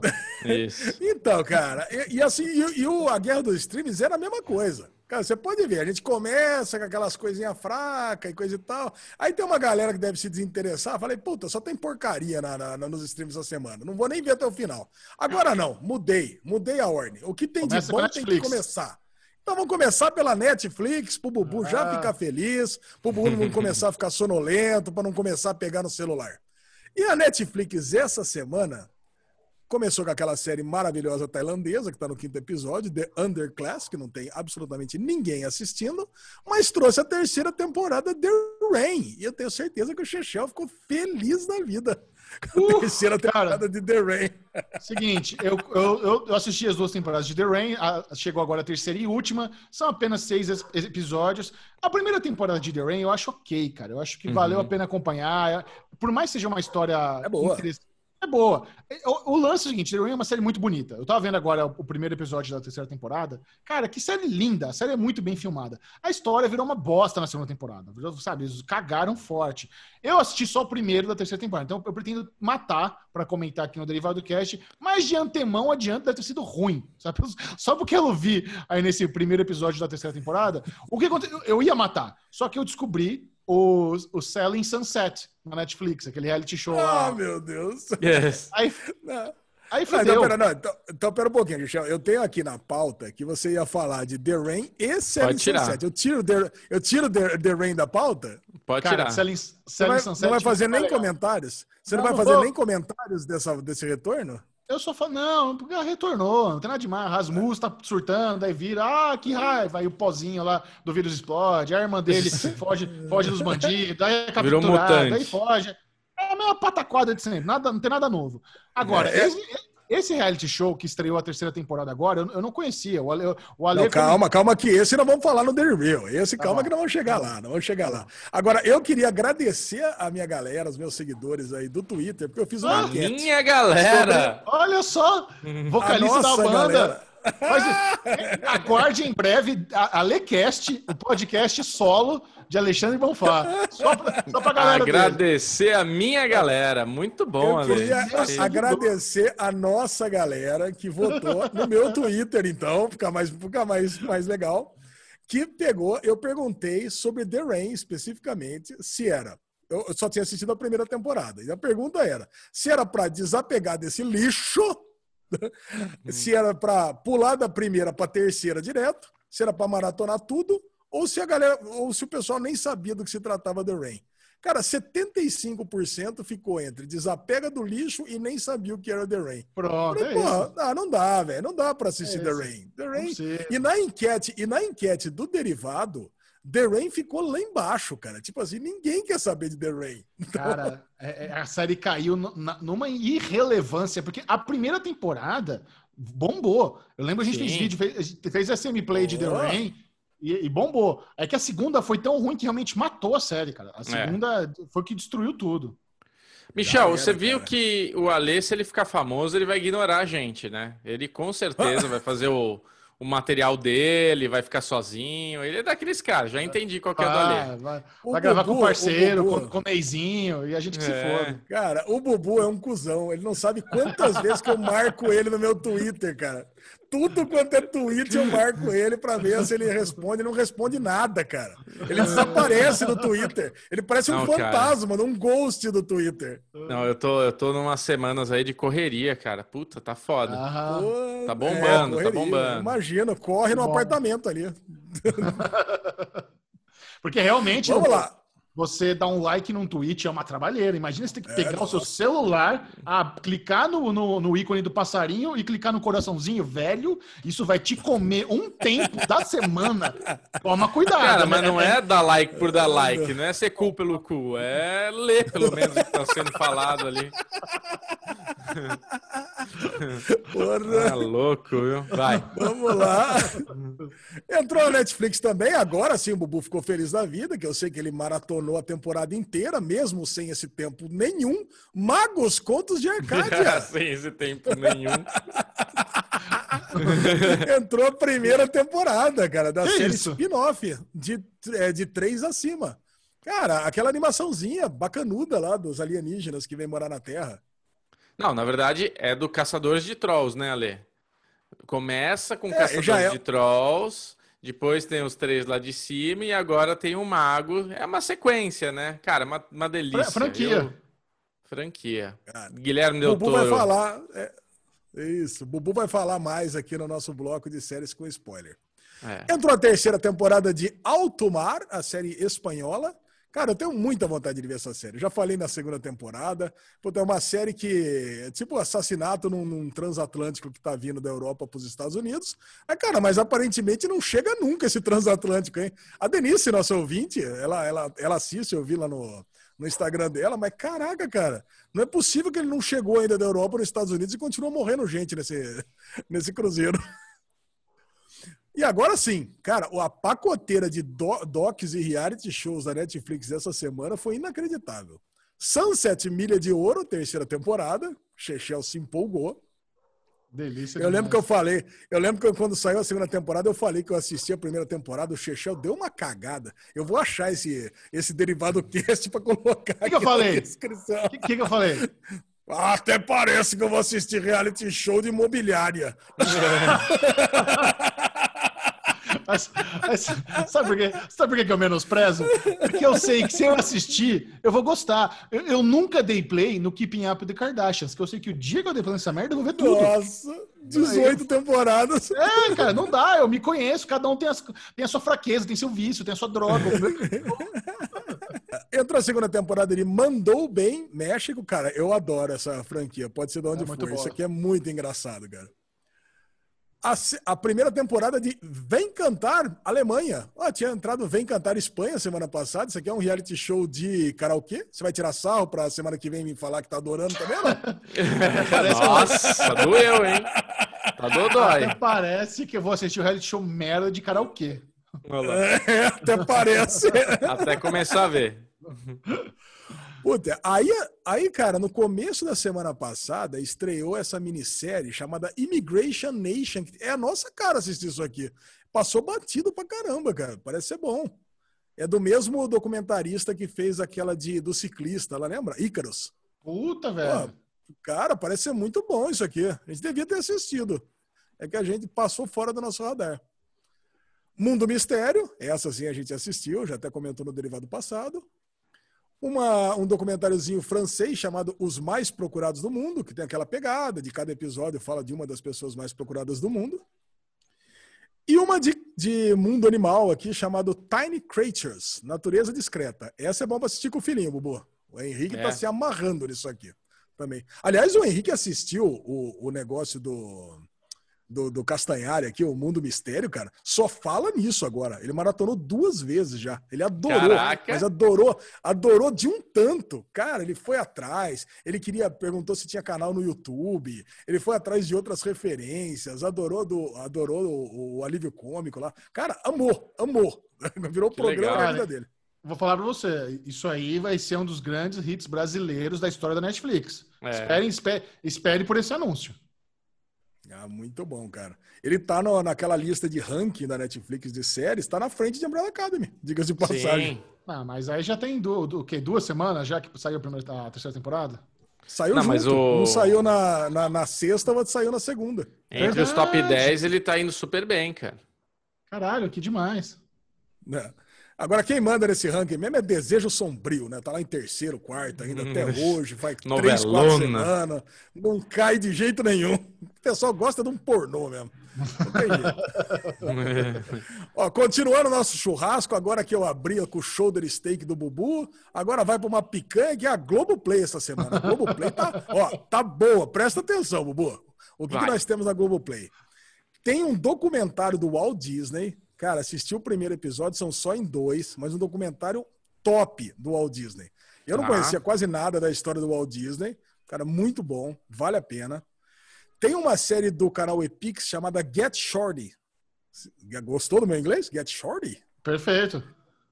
Cara, você, você já ouviu falar dessa série? Pô, tem já. um pôster bacanudo. Parece boa essa série. Não, não é muito bacanudo, não. Não é com o menino que fazia o Gossip Girl? Get, eu, eu tô confundindo. Mas o, o, filme, o Get Short, é muito bom. É o filme que lançou The Rock, inclusive. O filme é bem legal. Ah, será que é isso? Tô confundindo então filme com série? Não, Cara, tem é o filme e tem a série. Então são três temporadas, entraram as três da, na, no Globoplay e eu já fui atrás e descobri que foi finalizada, já não foi cancelada. Pode assistir numa boa.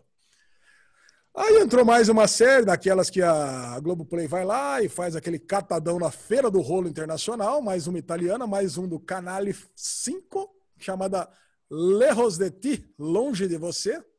O Bubu, o Bubu que fez o catadão dos insertos semana passada. É difícil, hein, Bubu, achar esses catadão dessas séries italianas Putz, Globoplay. Difícil, cara. difícil escrever, difícil achar. Tem no Twitter. Bom, as quatro primeiras temporadas de Chicago PD, Distrito 21, veio com esse subtítulo. Chechel se amarra nas séries do Dick Wolf. Ah, você já teve no hotelzinho lá, fazendo Não, stories. Eu, eu, eu, fiz essa cara do subtítulo, Distrito 21. Ah, bom. Mas é, essas séries aí, para quem gosta, cara, de Procedural, são muito boas. Sim. Cara, e por final, cara, entrou a melhor estreia de todos os streamings da semana, na minha, in my opinion, que é The Head, pela Globoplay. Primeira temporada, muito boa. Vamos falar no, no Derigusta. Vamos. Michel, okay. calma, segura. Ok, ok. Xexé achou uma bosta. Inclusive, uma série que é da, da HBO. Não sei o que tá fazendo, que veio no catadão da Feira do Rolo também. Vamos lá, pela HBO, HBO daqui a pouco vai zerar aqui, vai, ela, vai, ela vai entrar no. Tudo bem que vai estrear Lovecraft Country. Aliás, Country é, Country. Eu recebi o primeiro episódio, a HBO me mandou aqui. Vou ver se eu consigo piratear pra vocês também. Aí! Ô, louco! Mas tá acabando, cara, as séries da HBO. Inclusive, eu fui até ver se não tinha coisa errada, né? Se eu não tava comendo bola, porque. Falei, o que que tá passando domingo à noite na HBO? Aí eu fui ver, é só Perry Mason mesmo. Uhum. Não tem série passando na HBO, cara. Só que é. interessa. Mas vamos lá. Oitavo episódio de I May Destroy You. Ó, faltam só quatro. Eu tô no quinto episódio. Vamos se atualizar para quando chegar lá não ter que dar correria. Vida Perfecta, da, do Movistar. Aí entrou esse La Unidade, que a gente vai comentar no, no, no Derigusta, boa série, mas também é desse Movistar. Quer dizer, a HBO também anda frequentando essa feira do rolo, Xixão. ela fez, só que ela foi na barraquinha dessa Movistar. A Globoplay vai na barraquinha do Canal 5 e a, a, Netflix vai na barraquinha dos reality show esquisito e a, e a HBO vai na barraquinha da Movistar. Exatamente. Bate uma, série favorita do Bubu, 17 episódio, falta Não só três. Acaba essa levanta, merda. Levanta os braços aí, levanta os braços aos céus aí. Eu vou até mudar a imagem tá, do, do insert aqui. Room 104, a série que eu passei a, a adorar, hatear, terceiro episódio. E Perry Mason, season finale. Comentaremos daqui a pouco com uma convidada especial, hein? Muito bem lembrado. Você que curte Perry Manson, fique ligado no Derivado do Cast de hoje. Teremos uma participação especial, uma convidada. Esse papo promete. Vamos falar tudo o que achamos sobre o season finale dessa fantástica série da HBO que chegou ao fim depois de oito episódios. Boa. Agora acabou coisa boa. Agora só vem zinabreira aqui na guerra dos, do, do, Agora, dos Coração Agora de galinha. Não, agora coração de galinha, 100 e paleta aqui. Você que é. Pô, coração de galinha é uma delícia. coisa boa. Não, coração de galinha não dá, Bubu, pelo amor de Deus. o Xexé eu vi pegando, cara. Tá lá no fogo eu de chão gosto. coração de galinha. Pelo Pô, amor de Deus. Eu, eu, eu, também gosto. Não, o lance é que é barato, por isso que eu falei coração de galinha, mas eu gosto. Não, tá louco. Ó, entrou. E assim, eu quero começar com a Amazon Prime Video. E a Amazon Prime Video, cara, não dá, ela, ela não se ajuda. Você não consegue a informação do que entrou ou não, cara. É a que eu perco mais tempo. Entra uma coisinha e eu perco um, um quase meia hora para tentar descobrir o que, que entrou nesse maledeto desse, de, de, dessa, dessa plataforma, cara. Porque você vai lá, séries adicionadas recentemente. Aí você vê lá, A Herdeira. Sei lá, uma série sei lá, Malaya. Aí você vai, pô, mas que série que é essa aqui que não tinha semana passada? Aí você vai descobrir, ah, já tá na plataforma faz três anos. Por que que tá adicionada recentemente? Caraca, cara, aí você não consegue. Aí não tem, não tem no Série Maníacos, não tem post, não tem nos e-mails. Não tem no Série Maníacos? No Série Maníacos eu posto lá todas as novidades de agosto, não tem as, as não, coisas Não tem, mas não, não tem essa herdeira. Aí, cara, hum. você não sabe o que entra, cara. Aí tem lá uma tá, novidades do Amazon de. Aí tem pão e circo. Aí você vai procurar lá, pão e circo. O que, que é pão e circo, cara? Você não, aí aparece pão e circo, mas nos resultados não tem nada de pão e circo. Aí você vai descobrir que é pan e circo. Aí, puta, aí você descobre também que é um, é um talk show de um cara conversar, aquele Diego Luna conversando com a galera que não entra aqui no, no na Guerra dos Streams. Quer dizer, porra, cara, Amazon Prime Video, pelo amor de Deus, cara, cria um canal de comunicação com seus assinantes, né? Isso aí, no né? final das contas, eu peguei, cavuquei e descobri que além do, do season finale de De Férias com Ex, graças a Deus acabou, acabou esse De Férias com Ex. Puta, que nós vamos bom. falar no Daily Real. Puta, uhum. cara, me livrei disso, me livrei desse, desse fardo na minha vida. Acho que eu nunca mais volto para esse De Férias com Ex, nunca. Entrou uma série nacional chamada Pink, Um Amor de Verão. Você já ouviu falar disso? Não. Eu acho, que eles, eu acho que eles não colocam porque eles têm vergonha. Acho que eles não divulgam que entrou isso. É, é uma, uma série, série, brasileira, original do Amazon Prime Video? Não, não é original. Acho que eles compraram do, ah. do YouTube. É uma série do neto do Vando. Da neta do Vando, aquele cantor, sabe? De uhum. calcinha e manda pra galera. Ou pra, ah, não, a galera. Ao contrário. E manda Sim. pra ele. É. O Vando não arranca calcinha, não. O Vando coleciona Cara, calcinha. É uma, ah. série, é uma série LGBT, de lésbicas e coisa e tal, mas é da neta do Vando Cara, e você não acha em lugar nenhum, nem nos sites LGBT que eu procurei, cara. Depois, no final das contas, lá na quinta página do Google que eu descobri. Ah, tá aqui. A série não é desse ano, não é de 2020, acho que é hum. final de 2019, mas entrou no dia 4 de agosto e tá aqui. O Derivado Cast traz essa informação, praticamente um furo de reportagem que entrou na Amazon Prime Video essa série chamada Pink, Um Amor de Verão, que eu assisti metade do episódio e, Deus do céu, cara. É, é uma galera conversando na praia. Puta, se você quiser, em vez de assistir esse episódio, vai na praia e conversa. Não, não vai porque nós estamos no Covid. Assiste esse episódio, melhor. Boa. E para terminar o nosso churrasquinho aqui na Guerra dos Streamings, agora sim, paleta e a 100, sem colocar abacaxi para amolecer. Apple Apple, nós temos Central Park, com o 12 episódio, falta só um, graças a Deus. E Little Voice, sétimo episódio, falta só mais um também. Tá na hora de chegar alguma coisa nova, né, Bubu? Que senão o Bubu vai Isso. cancelar. O Bubu tá com o pezinho tremendo, que eu tô até vendo, tá com um brilho tô, ali, ó. Tá, tô aqui, ó. Tô pronto pra. Só pra dar o cancel aqui, ó. E P-Valley também, penúltimo episódio. Olha, e eu já vi até o final do mês, não tem nada novo para essas duas, hein? Então elas. É. Sei não. Bobo, cancela a Apple TV ao vivo aqui no Derivado Cast. Vamos lá. Aqui, Cancela Stars Play e Apple TV ao vivo. Ao vivo. Aqui, quando ó, voltar, tem... quando, quando, você coisa, quando você coisa nova, assina de novo. Só pra eles aprenderem. Assinaturas. mostra a tela, mostra a tela. Aí. Cadê? Assinaturas. É que vai ficar uma bosta aqui, peraí. Aí, ó, assinaturas, ó.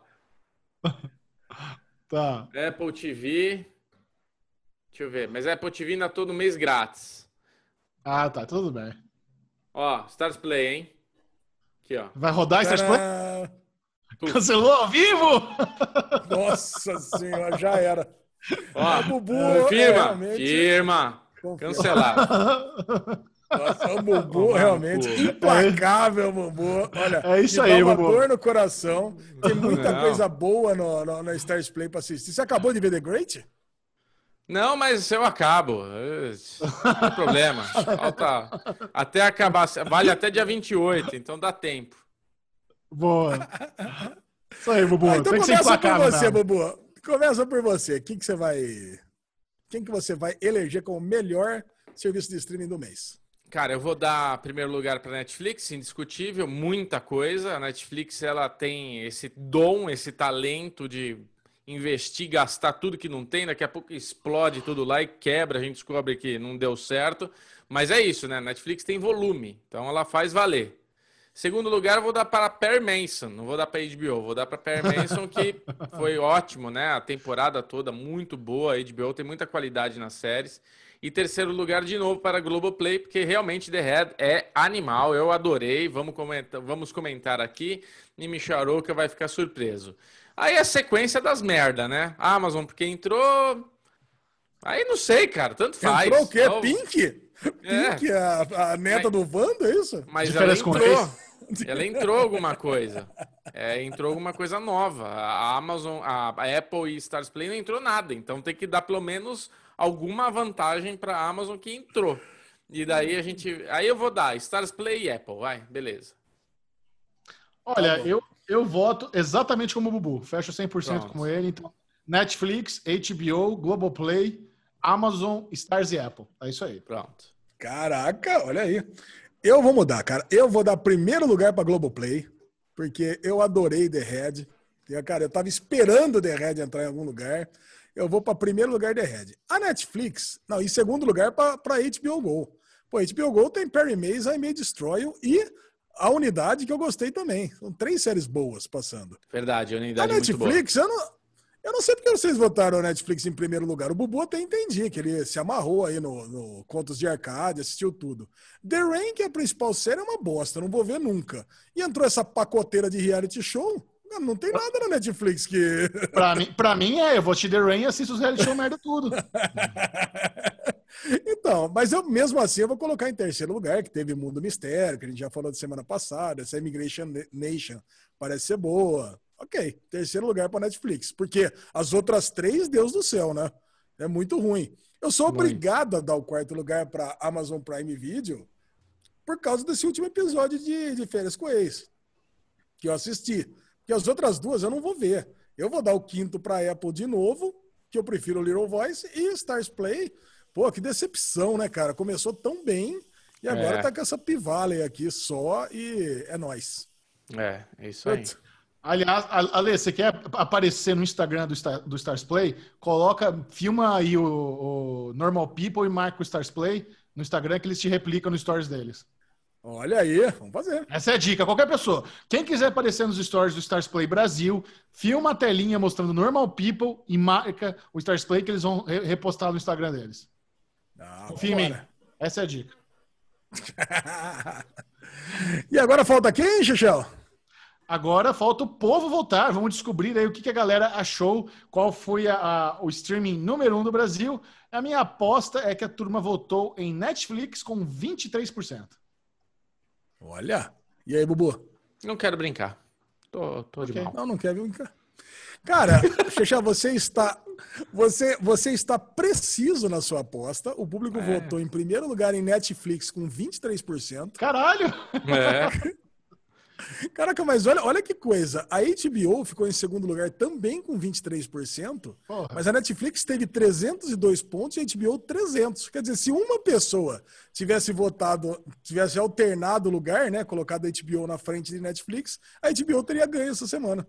Tá vendo como o seu voto é importante? Você que está nos é. ouvindo, é. Seu voto faz toda a diferença. Uma pessoa poderia ter mudado o ranking dessa semana, essa pessoa poderia ter sido você. Então, se você não está no grupo do Telegram, entre agora para votar. E você que está no grupo e não está votando, participa. Exatamente. Terceiro lugar, Globoplay, evidentemente. Quarto lugar, Amazon, evidentemente. Bubu, aposto que não votou.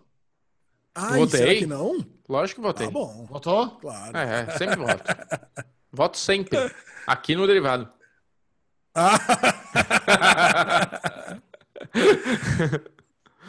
Bom, terceiro lugar Globoplay com 19%, Amazon 16%, Apple Play, Apple TV 11% e Stars Play na rabeta com 9%. Muito bom, amiguinhos. Se tem um papo que nós gostamos muito nesse podcast é tecnologia e finanças, então vamos entrar yes. agora no, no, do, no Dirty Money, o, o bloco Dirty Money. Dirty Cash. É o. Dirty Cash. A gente fala de tecnologias e dinheiros e finanças. Alezinho, o que, que temos aí no, no mundo do Silicon Valley rolando? Cara, muita gente tem pedido para a gente falar da, da, polêmica do TikTok. Cara, Ai. TikTok. Cara, eu o TikTok eu conheço duas coisas, né? Uma vez eu peguei, instalei, fiz ali minha conta, brinquei por 10 minutos e desinstalei, que eu acho uma bobagem sem fim, cara. Eu não, eu não consigo entender o TikTok do mesmo jeito que eu jamais consegui entender o Snapchat. Para mim, acho que é a mesma pegada. Eu sou muito mais um Instagram para ver videozinhos e coisa e tal. E nem consigo ver muito com muita frequência também. Tem vezes que eu demoro uns dois, três dias para responder ali umas mensagenzinhas no direct do Instagram. Agora, a segunda coisa que eu sei de TikTok é quando o Chechão me inventou de imitar um cara bobo lá, que eu descobri que o cara bobo é do, do TikTok. Então, puta, é isso que. Aí eu fui atrás para descobrir que. Não fala assim do Mário, tá? Não vou assim do Mário Júnior. Bom dia para todo mundo. Não, bom dia só pro Mário Júnior.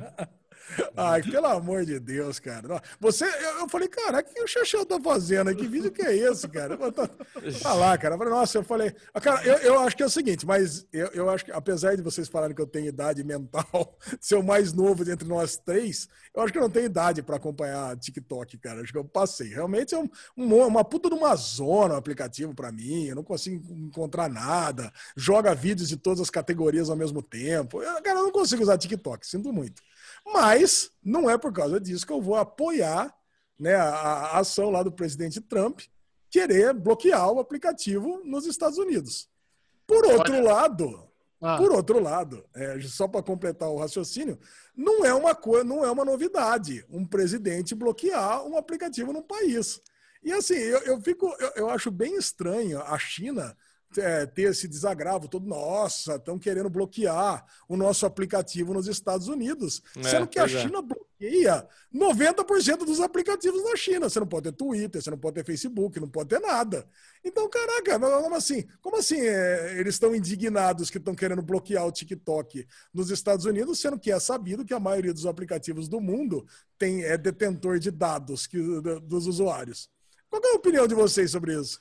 É, cara, é, é, um debate, é um debate interessante. Antes de a gente entrar no debate, eu, acho que eu não contei para vocês. É, umas duas semanas rolou uma intervenção aqui de, um, de uns amigos falando que eu sou trouxa de não estar no TikTok ainda. O... que isso? Só faltava o Ed, do Manual do Homem Moderno, e a namorada dele, a Débora, que trabalha numa agência, eles me fizeram um call, me ligaram em vídeo para falar isso. Michel, você é um trouxa de não estar tá no TikTok. O TikTok traz muita relevância para criador de conteúdo. É uma plataforma que distribui muito bem tudo que você cria. Você pode encontrar uma nova audiência. Eles me deram todos os argumentos, assim, legítimos, comercial. Não é que eu vou gostar, é que eu vou ter mais seguidor, é que tem campanha hoje em dia só para TikTok, não sei o quê. E eu fiquei muito tentado. Eu fiquei muito tentado oh, não, a, aderir ao TikTok por causa do argumento deles. Como para encarar como trabalho, sabe? Você vai lá, faz um negócio legal, um negócio criativo, divertido, mas pensando nisso, pensando em engajamento, pensando em relevância. Eu, eu ainda... pera, pera, pera um pouquinho, pera um pouquinho. Ah, Bubu, você já imaginou, Bubu? Chechel no grupo nosso? Olha, abre lá o TikTok que eu vou estar tá lá fazendo uma live. Não vai deixar não de ser live. amigo, hein? Vai ver live. o TikTok. Vai lá curtir lá meu TikTok. O Michel, o Michel, ele me ligou para contar isso daí, que tava, que rolou essa intervenção dele participar do TikTok. E assim, ele, o TikTok, ele é uma novidade, ele é um canal novo de comunicação que muita gente gosta, ah. muita gente está usando e a gente tem que usar, cara.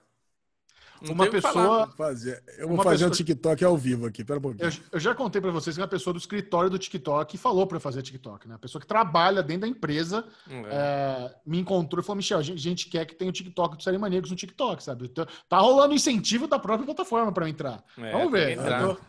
É, tem, que, tem que entrar, eu não sei ainda. Mas o que acontece é o seguinte, vamos lá. O lance do, do TikTok nos Estados Unidos. TikTok é, é de uma empresa chinesa. E eles estão com milhões, milhões de usuários nos Estados Unidos. O Trump fez lá um, um decreto banindo o TikTok é, dos Estados Unidos em tantos dias mas isso aí não é uma questão altruísta, não é que ele está preocupado que estão coletando dados de americanos e vão vazar para o governo chinês. O lance de um decreto desse é que ele quer forçar a venda para uma empresa americana, porque existe interesse da Microsoft e do próprio Twitter em adquirir a, a, a, a o, o, negócio. A operação.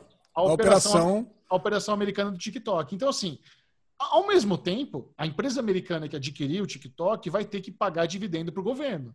Então, assim, é, é, é, é, meio escroto isso, sabe? Você está forçando uma. Um, você está ali se metendo. É uma no... manobra Wall Streetiana para desvalorizar é. e alguém arrecadar.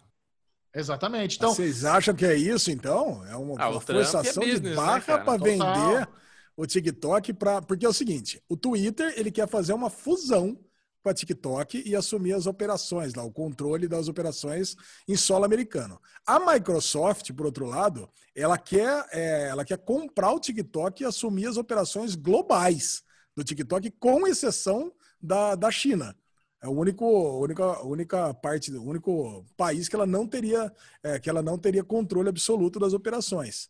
Então, cara, é, são essas as propostas. Mas a China, é, ela quer botar na, no, no, jogo também o WeChat, que é o aplicativo principal chinês, que serve para praticamente tudo, né? A China hoje você não ouve falar mais de, de papel moeda, por exemplo, né? o pessoal, todo mundo tem o WeChat e paga quase tudo com o WeChat.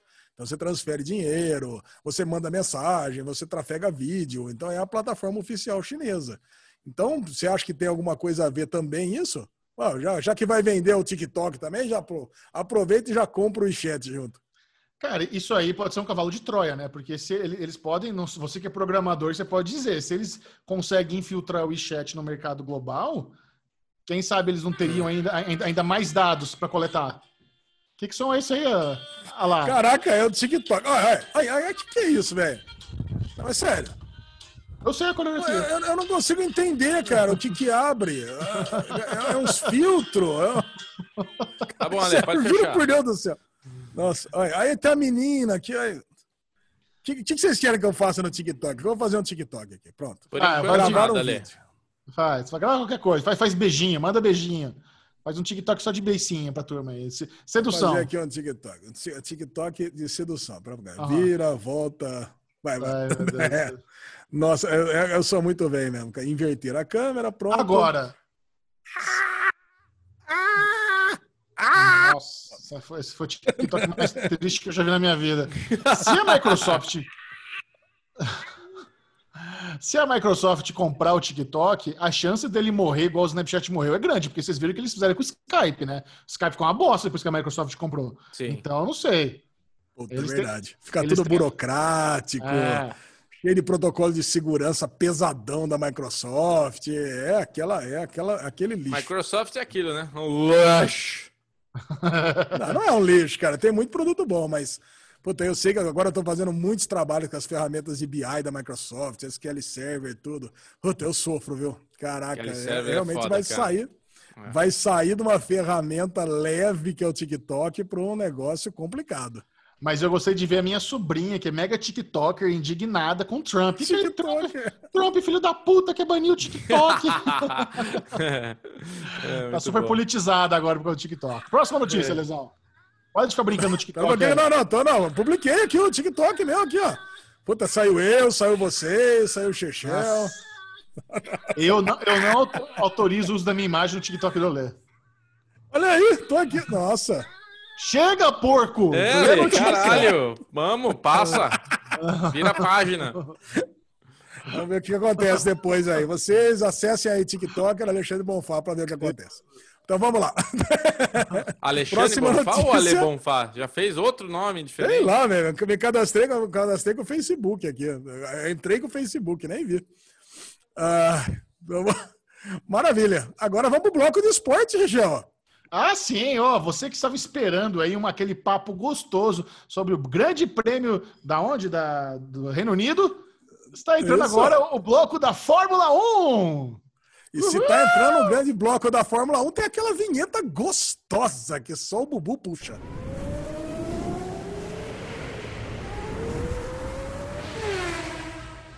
Cara, Bubu, segunda corrida de Silverstone, ela foi a corrida mais quente e menos emocionante, cara, porque a corrida da semana passada foi aquela loucura de pneu destruindo, carro batendo na última volta, ultrapassagem maluca, Hamilton dando show. E nessa corrida não, foi uma corrida onde ganhou a estratégia, né, cara? A corrida ganhou a estratégia da RBR e ganhou a estratégia da Ferrari, cara. E o, putz, o talento absurdo do Hamilton. O que, que você achou dessa corrida?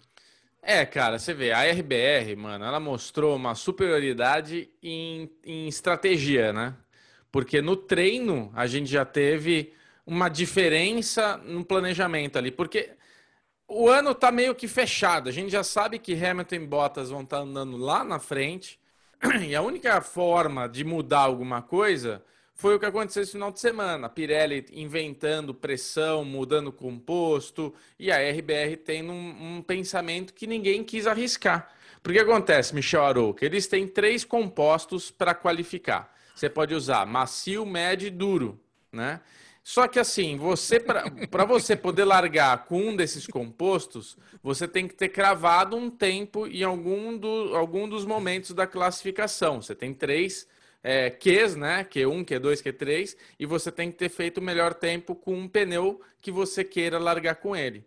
No segundo Q, o Verstappen viu que ele estava com um carro muito forte.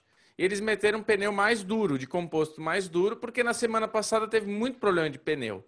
E ninguém mais teve essa estratégia. E o Verstappen conseguiu colocar. E foi arriscado, hein, Ale? Porque ficou ali na finaleira. E ele conseguiu cravar tempo com esse pneu duro e conseguiu largar de pneu duro. E ele ganhou a corrida por causa dessa estratégia que eles fizeram, cara. Simplesmente só por isso. Você já, você já largou de, você já largou de pneu duro? Alexandre Bonfá, olha, é, esse foi o recorde de piada de quarta série na história e a piada foi ruim. E a piada foi ruim. Você falado, já queimou largada? Já queimou largada de pneu duro? Já queimou largada de pneu duro? doeu, doeu na alma, né? Desculpa aí, desculpa, amiguinho. Não, foi, é, é, por, é por isso que você é o melhor entre nós. Exato. Mas a corrida no fim, no, no, fim a corrida não foi tão emocionante. Estou tentando retomar. No fim a corrida não foi tão emocionante, mas a emoção ficou por parte dos pneus mesmo, porque a gente via que a RBR tinha um, além da, da estratégia ter sido muito boa, você via que a RBR, apesar de ser um carro difícil de, de pilotar, ela é mais complicada que os outros carros, né? Pelo que todo mundo fala mas você via que o desgaste de pneu dela era superior aos outros carros. Então, assim, foi até engraçado, né, Ale? Porque eu mandei para um áudio para o Ale, Michel, que você também está no grupo, mas você deve passar batido, que a gente vai não. assistindo ali, Olha. a gente vai assistindo ali. Não, a gente faz de propósito, não vem querer fazer bolinho, não. Insuportável gente... domingo de corrida, esses dois trocando áudio no meio da corrida. Mas assim, flood de fudido de áudio o dia inteiro, velho. Aí a gente fica narrando, fica narrando é, a corrida lá, comentando é, os amiguinhos, amiguinhos é igual, trocando. É igual vocês fazem no cinema, fica narrando o filme, é igualzinho. Ai, que, que escroto. boca aberta. Muito é. cuzão. Mas o que foi muito Cara. legal, né, Ale, que eu fiz essa leitura, aí eu mandei pro Ale, Alezinho, dá uma olhada, cara, os, a, a Mercedes acabou de trocar pneu, deram, sei lá, 5, 6 voltas, já tá arriscando os pneus. O Verstappen trocou pneu e o pneu dele tá lisinho. O pneu dele não tem nenhuma mancha, você não nota nada. Cara, olha como tá melhor. Cara, deu duas voltas, o Luciano Burti fala a mesma coisa. Eu falei, caralho, Ale, o cara tá escutando o nosso grupo aqui, né, Alezinho? Então, cara, é, não falou exatamente. O Bubu, é. que ele podia ser o comentarista do ano que vem da Fórmula 1. Agora, Nossa, você, você não acha estranho? Cara, você não acha estranho, Bubu? Porque você acha que Silverstone estava tão mais quente esse final de, esse, esse final de semana e na corrida passada para destruir o pneu desse jeito do que nas primeiras não. corridas na Hungria? Acho que você, e, e você acha que a pista é tão mais de alta? Caraca, cara. Eu sei que trocou os componentes, trocou Isso, lá. trocou composto. Eles estão inventando para ver o que, que pode fazer para para criar situações, para não. Senão, a temporada inteira vai ser Hamilton Bottas andando 30 segundos na frente de todo mundo, entendeu? Não, então, eles não, eles vê. Não podem fazer, eles não podem fazer alguma coisa para estragar a equipe de propósito, né? Não, mas não é estragar a equipe, é criar situações onde existem mais trocas, existem mais esse, esse lance de estratégia de pneu. Tanto deu certo que essa corrida o Verstappen ganhou por estratégia de pneu.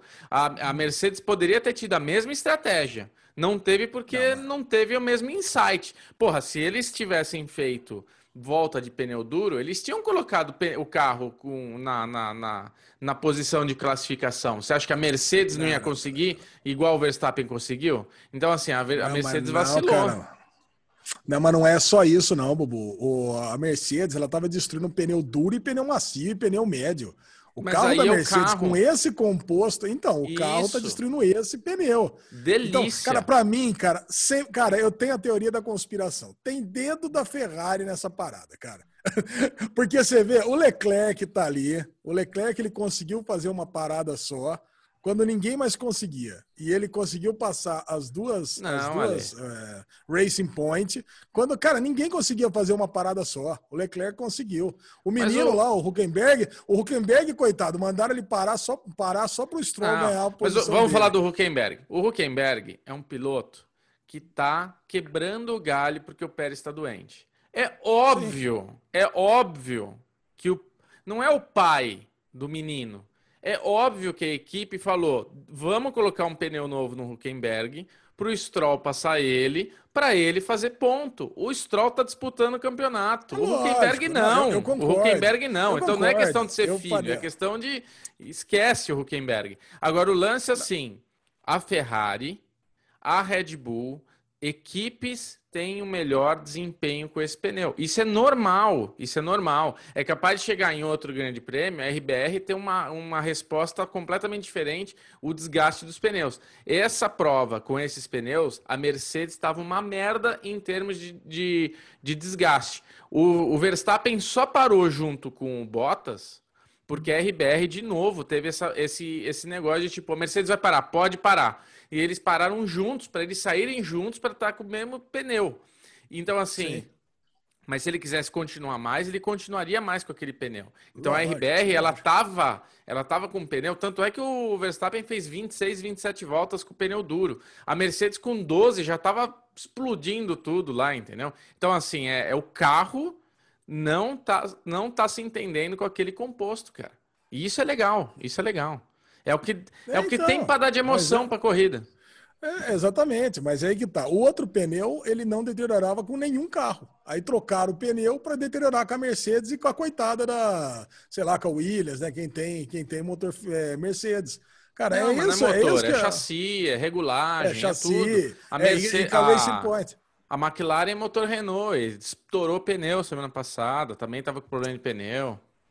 É, a McLaren foi prejudicada também. Cara, é, é isso aí. Bom, eu entendi. Que fala, muda as regras para equilibrar, para equilibrar o jogo. Agora, é. o Bottas, cara, vai ser o Robin para sempre, né? Vamos falar a verdade. Eu sei que você gosta dele, eu sei que você gosta da galera da Finlândia, mas, meu, o, o, o Hamilton passar ele naquele momento, ele nunca ia chegar no Verstappen. Tava oito segundos atrás, faltava duas voltas. Era aquele momento de, pô, beleza, agora eu vou ficar aqui atrás, pra, até para economizar pneu, economizar carro, economizar motor para o resto da temporada, mas não. O Hamilton vai para cima, ultrapassa e foda-se o cara. Né? Mas, cara, ó, é... eu acho até uma falta de respeito, cara. Eu, e eu, sinceramente, de verdade, acredito que aquele rádio foi para avisar o Bottas, deixa o Hamilton passar. Eles falaram assim, Michel. Ó, oh, Botas, o Hamilton tá chegando em cima de você aí. Ó, pode pode correr normal, mas não quero, não vamos, vamos tomar cuidado para não ter acidente. Aí rádio pro Hamilton. Hamilton, você tá chegando no, no, no Bottas, é briga livre, só cuidado para não fazer cagada. Para mim esse rádio é o Hamilton está chegando, deixa passar. É só para não falar isso ao vivo, porque assim, o Hamilton chega e passa. Não é que teve dificuldade, não é que eles quase. O Hamilton perdeu um pouco de tempo, mas assim, eu também acho que o Bottas está de saco cheio dessa situação. Porque eu falo, o Bottas é um bom piloto, mas ele é o segundo piloto. E ele foi contratado como segundo piloto. Só que nas horas de classificação, nas horas. Tipo, ele vai muito bem. Ele não é um piloto ruim. Ele vai muito Não, bem. Ele faz pole, ele ganha. É que assim, o Hamilton é a estrela do time. É o cara que deve ganhar três vezes mais que o Bottas. É o cara que tudo que vem de melhor pro carro vai pro carro do Hamilton. E na hora que você tem um campeonato você tem um piloto batendo todos os recordes, você tem os 70 anos do Grande Prêmio, com possibilidade do Hamilton chegar no Verstappen. Bottas, não atrapalha, deixa a porra do Hamilton passar. É isso Mas que tá falaram ali no rádio. E tá Eu acho que certo. tá certo. é, É. tá certo. Eu não gosto disso no esporte. É, cara, Mas faz falta, parte. Falta, falta três segundos para acabar o jogo, passa a bola pro Michael Jordan. É a mesma coisa. É, a, é isso aí. a- a- a estrela tem que brilhar. brilhar. É isso mesmo. E o Bottas estava muito puto, e aí que mostra como, é, para mim, reforça esse, esse áudio deles, que era uma, era uma ordem de deixar passar e não uma ordem de briga livre, que o Bottas, no fim da corrida, estava puto falando que a Mercedes teve uma estratégia ruim com ele.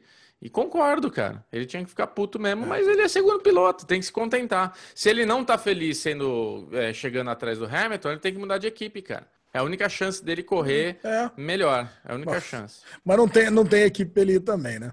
Bubu, nossa, nossa aposta aqui para encerrar a- a- o bloco da Fórmula 1. De Vai. novo, a lesão ganhou de 2 a 1 hein? De novo.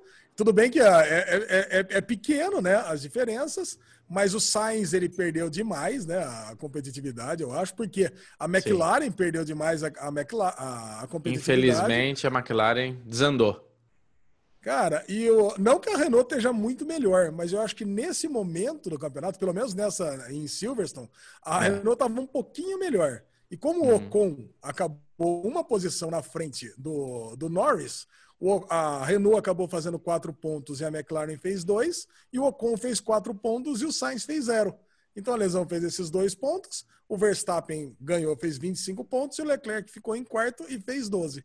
Então, quer dizer, pô, Bubu, óbvio que tá ganhando ainda, mas pelo menos o Ocon, no placar geral, passou o Sainz. O Ocon tá com Olha aí. 16, o Sainz tá com 15. Então, Que por é o enquanto, nosso- 2x1 pro Bubu ainda. Cara, tá. bom, Ale. Mas tá, Pelo pelo, menos... menos- tá, pelo menos tá mais equilibrado, cara. Deu- Deu um Exato. pouquinho mais de graça a aposta, né? Exatamente. E só falar muito brevemente do álbum, que eu queria falar uma coisa que é interessante, né? O álbum é um piloto que você vê que ele não é mau piloto, ele é um bom piloto, eu gosto dele, mas ele não se acha, né? No- no- na Ah, classificação, ele foi na hora. bem nessa corrida. É isso que eu Foi quero falar. É isso que eu ia falar. Na pressão de, de qualify, ele não vai bem. Você pode perceber. Pressão de qualify, ele não, não desenrola. Durante a corrida, ele é um piloto que cresce muito. Porque ele tem um carro bom na mão e ele vai se achando, ele vai fazendo, ele vai criando um ritmo bom, vai tendo ritmo de corrida bom, vai passando, passando, passando e acaba muito bem. Só que na hora de classificar, ele é gritante a diferença do Max para ele, né? Então é uma coisa que ele precisa trabalhar ali dentro. É isso. Vambora. Bora Muito para a próxima pauta. Sensacional. E agora, Bubu, você tá sentindo aquele cheirinho? Hum, que cheirinho de cocô. É o medalhão da semana. Que isso? Chegou? É, a mosca aí fala Não que o cheiro entendi. tá ruim. Não Toda entendi. semana tá É. mosca em cima da lei. É uma mosca podcaster aqui. É o Esse Jerry que é o prêmio, prêmio que é merecido, não é apenas dado. Todas as semanas o Derivado Cast elege alguém que fez uma grande cagalhada e dessa vez o prêmio viralizou. Né? O prêmio não, a cagalhada em si viralizou. É, o prêmio dessa semana aqui ele vai por aclamação, né? Não somos nós que escolhemos, mas a galera toda mandou pra gente. Tem que ser o, o racista de Valinhos. cara. Então não tem conversa. É ele mesmo, o cara que todo mundo viu, o que ficou insultando o motoboy aqui nos condomínios de Valinhos. Sabe-se Deus por quê? Eu até procurei para entender por que, que o cara tava com, aquela, com aqueles xingamentos Fúria lá, aquela fúria toda, mas viu um cara racista, falou que nunca vai ter isso aqui, da pele. Puta, cara, é um negócio tão absurdo, tão, tão fora de propósito, tão agressivo, tão nojento, que eu acho que não tem. Eu acho que não tem nem o que discutir, né? Eu acho que Não, pô, não, acho que não tem nem polêmica esse merdalhão. Isso é uma coisa simples. Esse mamute aí é um baita do escroto de um racista. Que bom que alguém filmou aquilo. E no final das contas, cara, é, tem, uma- tem, tem duas coisas legais que realmente consegue, conseguimos tirar de- dessa situação. Número um, Achei muito legal que o motoboy não arregou. Achei muito bom que ele foi assim, ele respondeu o cara, foi educado, assim, ele manteve no lugar dele, assim, manteve a postura, muito boa a postura do motoboy. Se você não sabe do que a gente está falando, viralizou nas redes sociais, no Twitter, no WhatsApp, um vídeo de um playboyzinho de bosta esculachando o entregador do iFood de graça. O cara não tinha feito nada para ele, mesmo, mesmo se tivesse feito o nível de esculacho que ele fez ali, não, não, não nenhum ser humano precisa passar por aquilo. Só Exato. que alguém filmou e expôs o, o imbecil nas redes sociais. Depois de, de, do que aconteceu, esse moleque, esse motoboy, cara, você tem uma ideia? Hoje, tá, acabei de ver, ele tá com 2 milhões de seguidores no Instagram. Caralho. Cara, com 2 com dois milhões de seguidores no Instagram, esse, esse menino, se ele for bem assessorado, ele vai conseguir trabalhar assim por muitos anos fazendo coisa boa. No mesmo tempo, ele já fez live com o Luciano Huck. Ontem ele estava com, o, com o Primo Rico, que provavelmente vai ajudar ele a investir os 150 mil que a galera. A galera fez uma vaquinha, arrecadou 150 mil reais para ajudar o humano. Então, assim, no final das. Ele ganhou moto, sabe? No final das contas. Não, essa história, essa história sabe? dele ter ganhado moto é uma história muito legal, cara, porque o Luciano Huck falou que ia dar uma moto para ele. Né? Ah, então beleza. Só que o Luciano Huck é aquela puta migué, né, velho? Luciano Huck, ele vai, ele vai dar moto no programa dele, é, vai ser aquela. É vai, vai, vai ligar pro, pro brother dele lá da, da Honda. E, e, aí ele, ele não vai tirar um tostão do bolso dele, se pá, vai pegar uma grana da Honda ainda de patrocínio é pra cair no programa dele. Então, quer dizer, puta bullshit o Luciano Huck. Mas o Matheus Ceará, cara, o Matheus Ceará, que é humorista aqui, que é aqui de Campinas, não sei se é de Campinas, mas ele, ele se apresentava muito na estação São Bento aqui. Eu ia ver ele aqui, ele fazia stand-up aqui. Porra, puta cara, gente boa. Ele era gordão, né? Agora é magrinho e perdeu um pouco a graça. Mas ele, quando era gordão, era bem engraçado, cara. Eu curti pra caramba. Ele fez o quê, cara? Ele pegou a grana, comprou a moto e entregou pro cara. É antes, antes do antes do, do Luciano Huck. Então, quer dizer, foi legal pra caralho a atitude dele. E ainda tirou sarro do, do Luciano Huck nas redes sociais. Ó, eu peguei, comprei, tá aqui. Não mostrou nem a marca da moto para não dizer que tava pegando jabá de moto e porra nenhuma. Então, quer dizer, isso. meu, se quiser fazer bem para alguém, tem que ser isso, cara. Não é ficar ganhando também fama em cima do, do, do Perfeito. da solidariedade Mas é... Aí é o que o Luciano Huck e o que a Globo adora fazer, né? Eles Nossa, adoram se promover botar, em cima do. Daqui, é, daqui a pouco vai botar na campanha para presidente dele. Ah, eu ajudei lá o motoboy contra o é. gordão de Valinhos. Porra, aí não dá, né, velho? Que, que, porra de ajuda é essa? Eu ajudei, ganhei um milhão de reais da Honda e vou virar isso. presidente por causa disso. Porra, tá bosta. É isso mesmo. Se bobear, ainda reforma a casa dele e vou botar naqueles programa Undercover House. Isso. Lá que ele faz. Reforma ah, a casa, bosta. reforma o carro. Melhor bloco, revolta. Muito bom. Alexandre Bonfá, mega sensato. Esse foi o medalhão da semana. Vamos agora para aquele bloco onde você vai ter um petisco, um bilisco do que assistir ou não. É o, é o Derigusta, com uma degustaçãozinha de algumas séries. Me gusta, me Tudo com um mínimo de spoiler. Só do primeiro episódio, começando com The Head. Essa The aclamada, Head? aclamada série que chegou ao catálogo da Globoplay. Alexandre Bonfá está louco para falar de The Head. Caraca, fez a minha alegria entrar The Head, porque The Head é aquela loucura, né, cara? Quando eu botei no meu projetinho de pilotos obscuros, puta, entrou super hypada, pegou segundo lugar, mas depois perdeu é sempre assim, né? Projetinho pilotos obscuros do Twitter, quando, per... quando fica em segundo lugar numa semana, é eliminado na segunda. Eu já, já percebi que tem, esse, tem essa constância. Pô, mas quem assistiu, né? Porque foi indicado ali, pô, falou que gostou, se amarrou, uma minissérie curtinha, puta, minissérie de suspense, bacana. E, meu, e assim, e não tinha, na minha caixinha mágica não tem legenda. Então eu falei, pá, não, também não vou atrás mais de, de, de legendas.tv, eu não vou atrás mais dessas coisas obsoletas. Eu espero, ou tá na caixinha mágica ou é streaming. Não, não vou atrás mais de coisa rudimentar mais pra assistir série hoje em dia. Isso. cara, quando eu vi que ia entrar na Globoplay, eu falei, puta, vai ser um dos lançamentos do mês de agosto, vai ser The Head na, na, na Globoplay. Cara, e que série boa, cara, que piloto bom. Então, para quem não conhece, cara, é, The Head é uma. O Chechão detestou. É, é uma série da HBO Asia, que eu não sabia que existia, com o Hulu hum. Japan, que eu também não sabia que existia. É uma série que está lá binacionalidade, que é, é, japonesa com espanhola. Olha que mistura, cara. E foi parar na Globoplay. E hum. conta a história. tem o professor da Casa de Papel. É, e tem o professor. Era ele mesmo? Morte. Era. Era. Caramba, igual, eu falei, caramba, mano, o cara é igualzinho. é ele. eu tava na cara, dúvida. E já, digo, e, e, e, já digo o seguinte: ele vai ser o assassino. Porque eu, eu, não sei nenhum spoiler, porque não é possível que um cara tão famoso vai ter uma irrelevância tão grande, né? Porque, caraca, o cara faz só uns biquinhos, faz umas Mas, piadinhas ó, sem graça. Você tem que ver a data do The Red. Às vezes eles filmaram isso aí na época que a Casa de Papel não tinha estourado ainda. Ah, pode ser. É, eu não verdade. vi isso. Se, eu, se pá foi filmado antes, o cara era irrelevante. Eu tava louco, eu tava louco para falar do The Head, porque tem três atores ali que eu tava na dúvida se era mesmo o professor, e tem outros dois pro Alê falar de onde é. Que é o, o capitão lá, o, o comandante da, do, do negócio, quem que é, de onde ele, que filme que você lembra dele. E a loirinha, mulher do cara lá, de onde você lembra ela. A loirinha, de onde que eu lembro? Calma aí que eu vou, eu vou puxar minha memória aqui, pera um pouquinho. Isso, é. enquanto, enquanto, o Ale lembra, Bobo, conta o que você achou do primeiro episódio. Cara, eu assim, é, o incômodo que o Michel teve, que ele vai falar, né, é a parte de CGI, assim, a, a grana que essa série teve para ser produzida. Então você vê de cara que não é uma, é uma série que tem um selo HBO, mas não tem a verba da HBO. Então, é, é, ela é bem simples nessa. Se você se incomoda Tipo, é tipo eu aqui nesse croma, né? Nesse, nesse cenário. É tipo isso, The Red. É horrível. É, mas o suspense em si, a trama. Porque o que acontece? Eles estão lá numa estação científica na Antártida, sei lá qual polo que eles estão, e são seis meses no escuro, seis meses no sol, seis meses no escuro.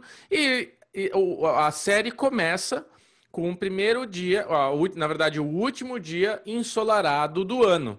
E tem a virada da turma, onde vai embora todo mundo, ficam 10 pessoas para ficar esse período de seis meses no escuro. Cara, eu senti muito um clima daquela série The Terror onde tem alguma coisa rolando, algum mistério, você não sabe se é uma coisa sobrenatural, você não sabe se é um assassino. É um suspense que me prendeu muito bem. Tem esse clima de The Terror porque eles estão lá num lugar que neva, eles estão presos, estão não sei o que lá, tem uma foca chorando a noite inteira. Então, você fica ali nessa coisa. Viu aí, Alezinho?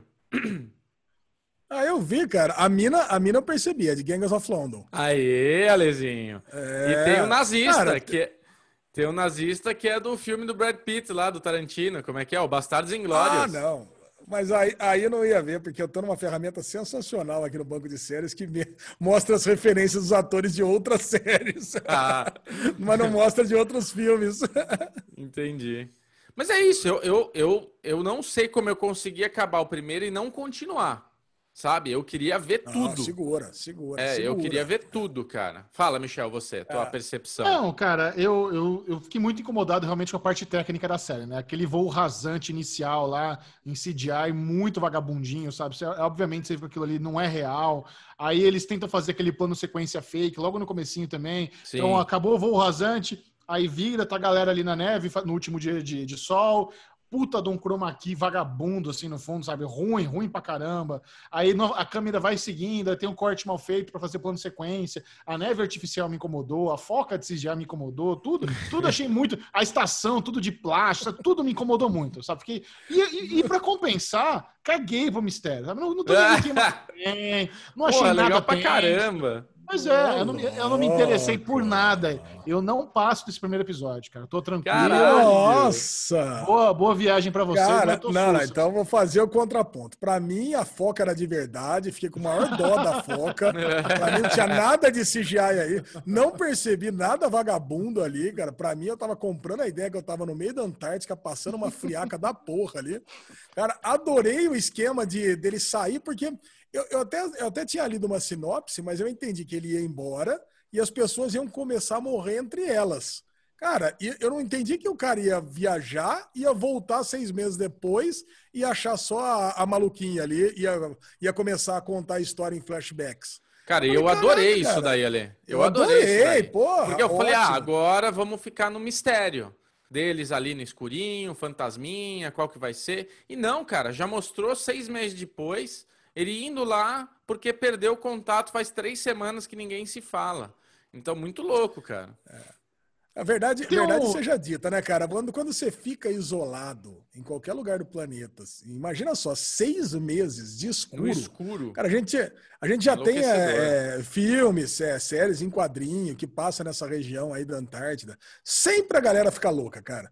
Então eu acho que não vai ter nada sobrenatural, não vai ter nada desse é. tipo de coisa, não. Alguém ficou louco e, é. cara, e com certeza vai ser o professor. Porque o cara tá ali, o cara, ele tem que ser alguém importante, cara. Eu, e eu a faca, a né? Do... Pra dar aquela decepada ali, tem que ter uma faca boa, né, Ali? Pô, tem que ser, né? Mas se bem que a mulher parece ser treta também, né? A, a Enica, lá, a mulher a, do cara, a ela parece... Lá, uma é, med, ela pode virar a Sarah Connor. Mediquinha é, que sobrou pode, pode ser a danada. É, tem uma tem uma vibe Ridley Scott, né? Como se fosse uma estação espacial que dá tudo errado. É, é. Mas, imagina ficar seis meses no escuro, cara. Deve ser a coisa mais depressiva do mundo. Deve ser o pior emprego. Cara, eu só ficaria. Eu só, esse job eu só pegaria se no final dele eu tô milionário. Sabe? Michel, você fica seis meses na Antártida no escuro, mas no final você tem 7 milhões de dólares. Só assim, porque não tem, cara. Né? Puta presepada, velho. É uma coisa que eu não consigo entender, né? E não, eu achei que a série até ia estender um pouquinho mais disso. É que tipo de pesquisa você pode fazer no meio do gelo no escuro, cara? E só observar. não pode, você não pode ah, é só observar? É, você não pode interferir. É, não, é só observar. Aí, isso eu entendi, mas sei lá, cara, ficar furando gelo e, outra, usando gelo. Aquela, aquela cena lá do cozinheiro que sai sozinho para mexer na antena. Na cozinha não. Do cara que vai mexer na antena, o cara vai sozinho não, não, não, tem isso. Deve ter. Tem que ter um protocolo de, de você tem sempre alguém acompanhado, de você avisar que você está indo. Sabe? Você não é, sai e não fala para ninguém. Sabe? Tem, beleza, eles estão sozinhos no meio do nada, mas tem vida selvagem ali, tá nevando. É muito zoado isso. Muito vagabundo. Ah, eu gostei mas, pra mas tinha o protocolo. Ah, vamos, vamos matar isso aí, Bubu? Mata isso aí, isso aí, apoia. Vamos é matar isso, aí, vamos matar. Nós vamos matar vamos, e, vamos. comentar, comentar o final de The Head aí, semana que vem ou não? Semana que vem a gente fala. Próxima produção internacional é a nova da, da HBO, La Unidade. A Lesão já adiantou aí também os países de origem. Do que se trata essa nova produção aí da HBO, Lesão? Caraca, La Unidade, La Unidade, uma série espanhola do canal Movistar, trazido pela HBO Go. Cara, e trata-se de uma, de uma operação antiterrorismo controlada pela Espanha, mas é, multi, é, multi países, né? Então, ao mesmo tempo que está acontecendo na Espanha, está acontecendo na França, em Toulouse e no Marrocos. Cara, era uma, era uma operação pretensiosa, mas nem tanto, que acaba pegando o maior, o terrorista mais procurado do mundo nesse, nesse piloto. Cara, e isso, cara, é uma, muita gente envolvida ali, muitos agentes envolvidos, e no piloto, cara, é, é a comemoração por ter atingido um objetivo inusitado. Então, cara, eu achei, pô, as cenas de ação. O primeiro, o primeiro episódio é praticamente isso, né? Você pega é. aí 40 minutos dessa ação, pô, você já cai direto na ação, você mal entende direito o que está acontecendo, 40 minutos dessa ação e depois as consequências que vão. É, não é muito cena de ação, né? É mais manobra ali da, da, da equipe da antiterrorista. Como é. o Alezinho me conhece muito bem, ele sabe que eu adorei, né, Alezinho? Esse é o tipo Pô, de. certeza. É o tipo de filme, série que eu gosto, né? Essas coisas de ir lá, capturar e fazer e não sei o quê. E, cara, preconceito do Bubu é foda, né? Você mandou lá a unidade HBO. Falei, que porra é essa? Deixa eu procurar. Não aparecia a HBO, aquilo que você falou semana passada, né, Ale? Por causa desse negócio do M, você entra na HBO, é. você não encontra mais nada. Você só vê M, M, M. Tá bom, HBO, parabéns. Vai tomar no cu de M, o cacete. Porra, quero saber, eu quero saber das novidades, entendeu? E não é, tem. A gente a novidade... sabe que você comprou todos esses M. É, pelo amor de Deus, vem lá, pequenininho lá, ah, novidades, adicionadas. Porra, você não se acha. Aí vamos lá na busca a unidade. Eu falei, quer ver que não vai aparecer essa porra? Aí apareceu lá unidade. Quando apareceu lá unidade, Bubu foi e já pegou o celular. Caralho, hein, Ale? Deve ser uma bosta isso aqui, hein, meu? Lá unidade. Puta que. Deixa ler agora, né? Mas porque eu não sabia de absolutamente nada. Beleza, vou dar play. Pau! Quando começou, e aí você vê como o negócio é bem feito. Quando começou, eu já gostei da fotografia, eu já gostei da iluminação, eu já gostei do som, já gostei da ambientação, já gostei de tudo.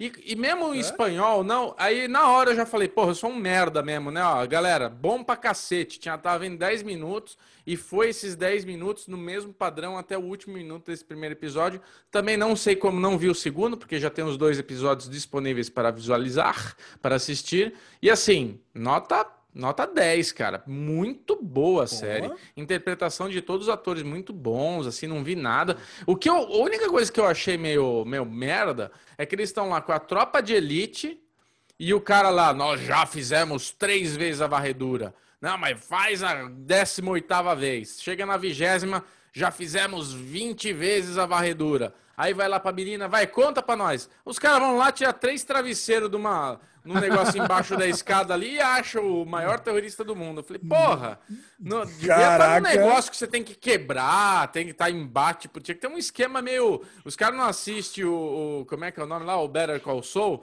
que embaixo da banheira tem um bagulho que liga levanta. Tem que ser um negócio assim, né? Não tirar as almofadas lá debaixo da escada e tá um buraco lá. Isso eu achei meio zoado. Mas tirando isso, puta, a série tá linda, cara. É, é uma série muito caprichada mesmo, vale a pena assistir. O que estragou um pouco a minha experiência é a culpa da HBO Go, que é a legenda. A legenda incompleta, cara, aquilo me deixa tão puto. Eu, é. dá vontade de parar de assistir. Ela vem, vem faltando palavra, vem frase, frase no meio. Nossa, como. Eu não consigo, cara. Aquilo me. É inacreditável, me cara. Eu, é eu não sei se é essa. Não sei se é eu que tô vendo HBO Go, se quando passa na TV é diferente, mas que legenda cagada, velho. Nossa, me estragou, é. estragou a experiência assim. Então, mesmo assim, a série é tão boa que, mesmo com a legenda cagada, eu assisti inteiro, gostei, fiquei com vontade de ver mais. Mas, putz, velho, eu não sei por que isso acontece, cara, que desesperador. Fica um recado para quem faz a legenda, porque quem faz a legenda para HBO é uma pessoa que gosta de interpretar muito. E nessa interpretação muito, a pessoa tá falando. Não é. Ah, mas eu então sinto é isso. isso. Michel, que a pessoa tá, fala tá assim. comendo palavra. Na é... hora de renderizar, tá comendo palavra, sei lá. Mas ela, além de é. comer palavra, ela também interpreta coisas tipo, ah, eu tô aqui sozinho. Aí o cara, ah, eu me sinto muito solitário. Caralho, velho, o cara falou, tô aqui sozinho, ele não tá falando que tá solitário, sabe? Tipo, ele tem essas interpretações, tem essas traduções que não dá para entender por quê. Fala, Lezinho, Fala, também a reclamar. Não, não, eu ia falar que eu acho que o Xuxa tem razão. Eu acho é. que o, o, sei lá, o arquivo SRT ali tá certo, tá mas por alguma pau. deficiência técnica ele não está conseguindo renderizar o arquivo inteiro. Eu acho que é mais um problema técnico de, de software do, do que, que de. Que parece, parece que não vem umas frases, parece que some. Tem hora que o cara tá falando três, quatro frases e vem uma só. Eu acho que é isso mesmo, deve ter. Isso eles também. fazer um update. É. Muito bom, agora para encerrar o Derigusta, vamos falar de Self-Made, nova série aí da, uh! da nova série. Mas é a série que está concorrendo ao M. Alezinho Bonfá já estava no seu radar, Self-Made, hein? Caraca, Self-Made tá no bloco séries do M que ninguém conhece. Na verdade, muita gente conhece. Né? Eu não conhecia, assisti porque caiu no M. Cara, e que surpresa boa, cara. Otávio Spencer é uma puta de uma atriz, né, cara? Demais. Sensacional a, atuação dela. Pra quem não conhece, cara, eu, eu tava com um pouco de preconceito, porque, puta, a história é uma. A história é uma empresária cabeleireira, né? Vamos falar a verdade. É, uma, é, é, a história da primeira empresária, é a primeira milionária negra dos Estados Unidos. É isso, né? É a primeira milionária negra do, do, na década de 10, né? 1909 começa a história. Cara, e, mas é tão sensacional esse piloto. Esse é um que eu quase que eu não aguentei e já parti logo pro segundo. É que eu não queria dar spoiler da história. Se bem que a, história, a história, cara, você já sabe de tudo. Já sabe que ela vai ser a primeira milionária negra dos Estados Unidos. Você já sabe que vai ter um puta monte de perrengue na metade do caminho. Como é. você já tem aquele, aquele genro lá que já parece ser o Merdanel, você já sabia que ele ia fazer a cagada. E no, no cliffhanger do primeiro episódio é ele mesmo tacando fogo em tudo. Cara, você tem todas aquelas cenazinhas de transição dela com a adversária dela ali. Você já sabia que ela ia vir para a cidade lá de Minneapolis para dar problema. Então, cara, o roteiro você já praticamente você já deduz tudo que vai acontecer dali para frente. Mas mesmo assim, cara, é muito bom ver todos os desafios que ela está que ela tá encontrando, todo o preconceito que ela encontra na época e, e, e cara, e todo o a, toda, toda a escalada que ela vai ter que percorrer é ainda mais satisfatória. Puta, aí Otávio Spencer, cara. Eu até voltei a ver é, é, Truth Be Told, que eu tinha parado no quarto episódio e assisti o quinto. Agora só falta três para acabar matando também. Você viu, Chechel, pro M ou não? Cara, e é muito legal o que você falou, porque por mais que seja uma série de época, ele tem essa pegadinha moderna, né, de fazer as transições na, no boxe, como se fosse uma alegoria para as batalhas dela, para as lutas, e ao mesmo tempo a trilha, né? A trilha também é Sim, contemporânea, uma White música Stripes. atual. É. é então, então, combinou super bem. Eles conseguiram fazer esses dois encaixes aí de coisa das antigas e coisa nova, isso é um, isso é um produtinho muito bom. Eu tô surpreso com vocês dois, principalmente com o Michel, porque eu achei uma bosta. Eu achei a interpretação dela muito boa. Eu acho que ela tá muito legal.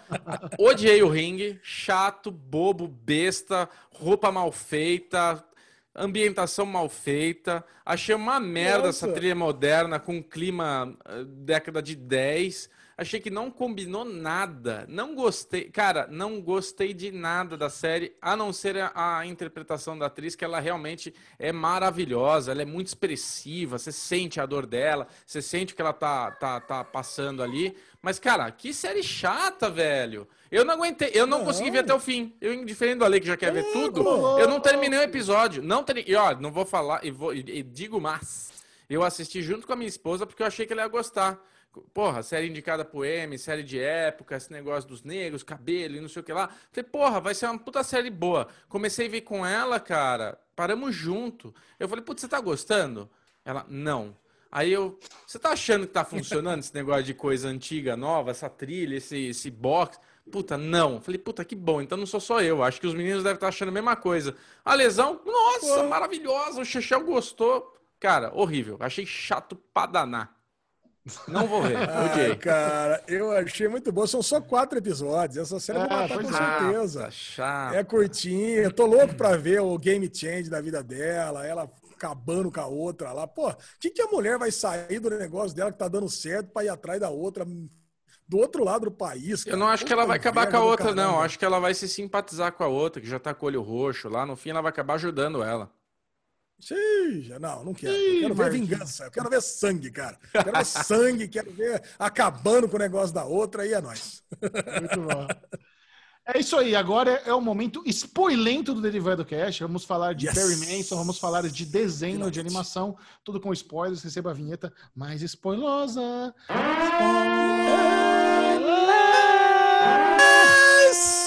Bruno Clemente, é você que assistiu Magos Contos de Arcadia, Conte-nos do que se trata essa, essa franquia dos, dos trolls aí. Eu vou ser bem rápido, tá? Não vamos. Desculpa, tô com um pigarrinho aqui, a garganta meio seca, tá precisando daquele gole de água, mas eu não ando com água do meu lado como o Michel que tem um balde do lado dele. É, o Michel ele tem um balde de água que ele mergulha esse copo e vai bebendo durante. Falei, gostou. Cara, Magos. Magos é a terceira continuação, né, da, daquele daquele desenho, daquela animação maravilhosa, que é o Caçadores de Trolls, uh, os contos de Arcádia, que é, uh, que é dirigido, roteirizado, sei lá, por Guilherme Del Toro. E, assim, a primeira temporada eu lembro que eu amei, chorei com ela. Putz, eu achei, assim, ela uma delícia. A segunda, eu vou, tô chamando de temporada, mas elas são coisas de, de, mais é, não, não, é uma sequência, mas não é bem uma sequência. A segunda temporada, né, que foram os dois irmãos que são alienígenas, eu não me apeguei muito aos personagens, eu não tava. Eu gostei de assistir, era divertido, mas não tava naquela pegada da primeira. Esse Magos, a gente volta para os personagens principais. Então, parte de onde o Jim é, tinha continuado, dos, dos amigos deles e tudo mais. Então, cara, é, um, tem um mago, que ele é o discípulo do Merlin, e esse mago, meio desastrado, meio atrapalhado, meio evoluindo os, os, os talentos dele, ele tem que ir lá e pegar esse, esses garotos de Arcádia para ajudar numa missão e tudo mais. E a trama. Eu não, eu não queria dar muito spoiler, porque é tão fofo, é tão gostosinho, cara. São 10 episódios, eu consegui vir numa tacada só. O meu filho, quando eu vi primeiro os Caçadores de Trolls, ele era mais novo, ele não se interessou. Esse daqui ele já assistiu do meu lado abraçadinho, cara, porque é, é muito. É uma fantasia. E assim, a gente. Eles voltam pro passado para cair no reino de Camelot. Ali temos o Rei Arthur, Excalibur. Uh, e, cara, é 300 milhões de vezes melhor do que Cursed. Então, assim, se você gostou de Cursed, assiste esse que é muito melhor, cara. É muito melhor. É isso, não, não cara, quero estragar a experiência. É, é, o meu toque, o meu toque com esse Magos Contas de Arcádia é que realmente, por que fazer, por que esse tá separado dos outros? Ou então, por que, que os outros são duas temporadas e não estão separados entre eles, sabe? Vai continuar o outro, ele, vai ter terceira tá... temporada? Ele tá como temporada, o, o segundo. É. Ah, é? existe, existe, uma, existe uma série chamada Caçadores de Trolls. Isso. Existe uma série chamada Os é, Três lá de baixo. pontos, é, caçador, é, Contos de Arcádia. E existe uma outra série chamada Wizards, Contos de Arcádia. Isso. Cara, ah, mas eles estão separados, isso? É né? Zona. É, não, deveriam estar juntos. O, o, o 3, uh, não, o Three Below é uma série com duas uhum. temporadas. Se uhum. você falou que é dois alienígenas que não tem nada a ver, já podia fazer uma outra tempo, outra série também, né? É, eles, eles, eles aparecem, mas sabe aquela coisa que caguei, era tipo, mano, não importa. Bom, enfim, é isso. Segue o jogo. Começando o bloco de Perry Manson com spoilers. Vamos trocar uma ideia sobre o season finale, sobre a temporada em si. E como prometido, temos uma convidada especial. Senhoras e senhores, uma salva de palmas para Cátia Marcelos! Eu bati palmas aqui, ó. É muito chique. Esse podcast é chique demais. Olha cada convidado tá que nós temos aqui. Sem nem o que fazer com esse convite aqui, tô nervosa. Tati, muito bem-vinda, muito obrigado. Eu adorei que a gente trocou uma ideia no Twitter lá no meio da temporada. Falou, meu, só a gente está assistindo Perry Manson, cadê os fãs de Perry Manson? Então, eu fiz Exato. de chamar aqui. E, e, antes de começar o papo, por favor, compartilhe com a turma suas redes, conte seu trabalho, onde as pessoas podem ouvir, ver Cate Barcelos depois do Derivado Cast. Tá, eu fico nervosa com isso. É tipo preencher formulário, né? Assim, é. emprego, como é? Profissão, aí você. Eu boto youtuber, eu boto podcast, o que eu faço aqui? Manda tudo, quero tudo. Gente, é o seguinte, tá? Vocês podem me escutar normalmente no Rapadura Cash, eu tô por lá, mas também às vezes estou aí por vários outros lugares, inclusive por aqui. Mas vocês também podem me encontrar no Instagram em arroba Barcelos, no Twitter em arroba Catiuxa Procura por Cat lá, aí vocês vão encontrar em algum lugar, vai dar certo. E no YouTube também, no canal Cat Barcelos. É isso. Onde eu, inclusive, falei de Perry Mason. Inclusive, deixa, deixa eu enaltecer a cobertura de Cat Barcelos da primeira temporada de His Dark Materials, que foi a melhor uh, cobertura do YouTube. Ela fez vídeos em todos os episódios, ela, ela ama os livros, conhece muito, fez é teorias. É acompanhei. Parabéns, Kat. Foi sensacional. Recomendo todo mundo que curte His Dark Materials lá assistir todos os vídeos dela, porque, ó, delícia de cobertura. Muito bom. Ai, Michel. Ai, que delícia que eu vou assistir His Dark Materials agora. Eu vou assistir e já vou assistir perfeito, o vídeo logo perfeito. Então, perfeito. Como assim ó, agora, Alexandre Monfá? Porque eu sou doente. Boa. Ansiosa para a segunda temporada? Nossa senhora, às vezes eu nem durmo. Tá Ó, Kátia, eu vou, fa vou falar para você. Eu tô com muito orgulho do público aqui do Derivado Cast, que a gente faz uma enquete do, da pauta do derivado. E semana após semana, Perry Mason ganhou como a pauta mais aguardada do nosso público. Meu Entre Deus, não acredito. Cara, então, aqui é, é o sonho. Público. É, Caraca, é o sonho, é o sonho. Temos Vamos esperança lá. ainda. Vamos começar. Kate, por favor, comece você. Eu quero saber é, o que, que, você achou da temporada no, no, geral e depois os seus comentários do season finale. Era o que você esperava? Você acha que entregou bem? É, faltou alguma coisa? O que, que fica em aberto para a segunda temporada, né? Porque Perry Manson já está renovada para a segunda temporada, então manda aquele seu overview, como dizem os publicitários hum, de Perry Manson. Meu overview é o seguinte, tá? É, eu, Perry Mason para mim foi uma grande surpresa, tá? Enorme foi. mesmo, porque eu não não conhecia o personagem e tal. Depois eu fui saber que, né? Tem referência de Perry Mason em Chaves, ele é muito famoso nos Estados Unidos. A minha mãe gosta de Perry Mason, assim, é uma coisa realmente geracional, né? Legal. Mas o assim, achei bem, bem, bem produzido, assim, no nível que eu realmente não estava esperando. Cliquei sem saber absolutamente nada. Ah, vamos ver aqui e tal. Fiquei louca. Achei foda, foda mesmo, assim, incrível. É, o valor de produção você vê na cara da série. A trilha sonora eu escuto todos os dias quando eu tô fazendo qualquer outra coisa, porque é muito gostosinha. E assim, eu não sou tão fã quanto muita gente é de desses dramas de, né, de courtroom aí. Eu não não costumo, sabe, me chamar muito isso, mas eu amo história de detetive. E Perry Mason, ele é um equilíbrio muito bom entre essas duas coisas, né? Porque assim, nessa temporada, pelo menos, é uma história de origem inteira, né? Porque a galera aí mais velha conhece ele como ah, um advogado famoso e tal. Eu não conhecia ele como ninguém, então foi muito bom chegar, antes de tudo, aqui conhecer meu amigo Perry do jeito certo. É, ele é uma pessoa que faz tudo errado na vida, né? Empatiza. Tá assim, completamente lascado, coitado. É, foi legal encontrar o personagem no ponto mais baixo dele, porque quando a gente vai acompanhando ele, né, até ele chegar naquele ponto mais alto, até ele se tornar um advogado, que eu fiquei até com medo, assim, é que eles vão fazer isso acontecer de um jeito que eu consiga aceitar, né, porque ele não é formado e tal, as coisas funcionavam diferentes naquela época, né, mas uma coisa que eu achei incrível foi que nesses últimos dois episódios, né, eu, eu acreditei que ele é o advogado Perry Mason. Assim, você vê o, a paixão dele pelo caso, o jeito que ele está envolvido, talvez até envolvido demais, né? É, achei incrível, assim, é, é, realmente muito bom. É uma série que eu acho que começou um pouquinho lenta e eu acho que não tinha como não começar lenta, na minha cabeça não, não dava, assim, eles até tentaram, né, chocar com imagens lá, o bebê com os olhos costurados e tal, talvez eu sempre acho assim que o pessoal quando escreve série hoje em dia tipo, fica assim, ah, o que, que a gente vai fazer aqui para entrar nos trade topics, sabe? O que, que a gente vai fazer para chocar a galera aqui no primeiro episódio? Porque o pessoal tem que falar, senão ninguém vai assistir isso aqui.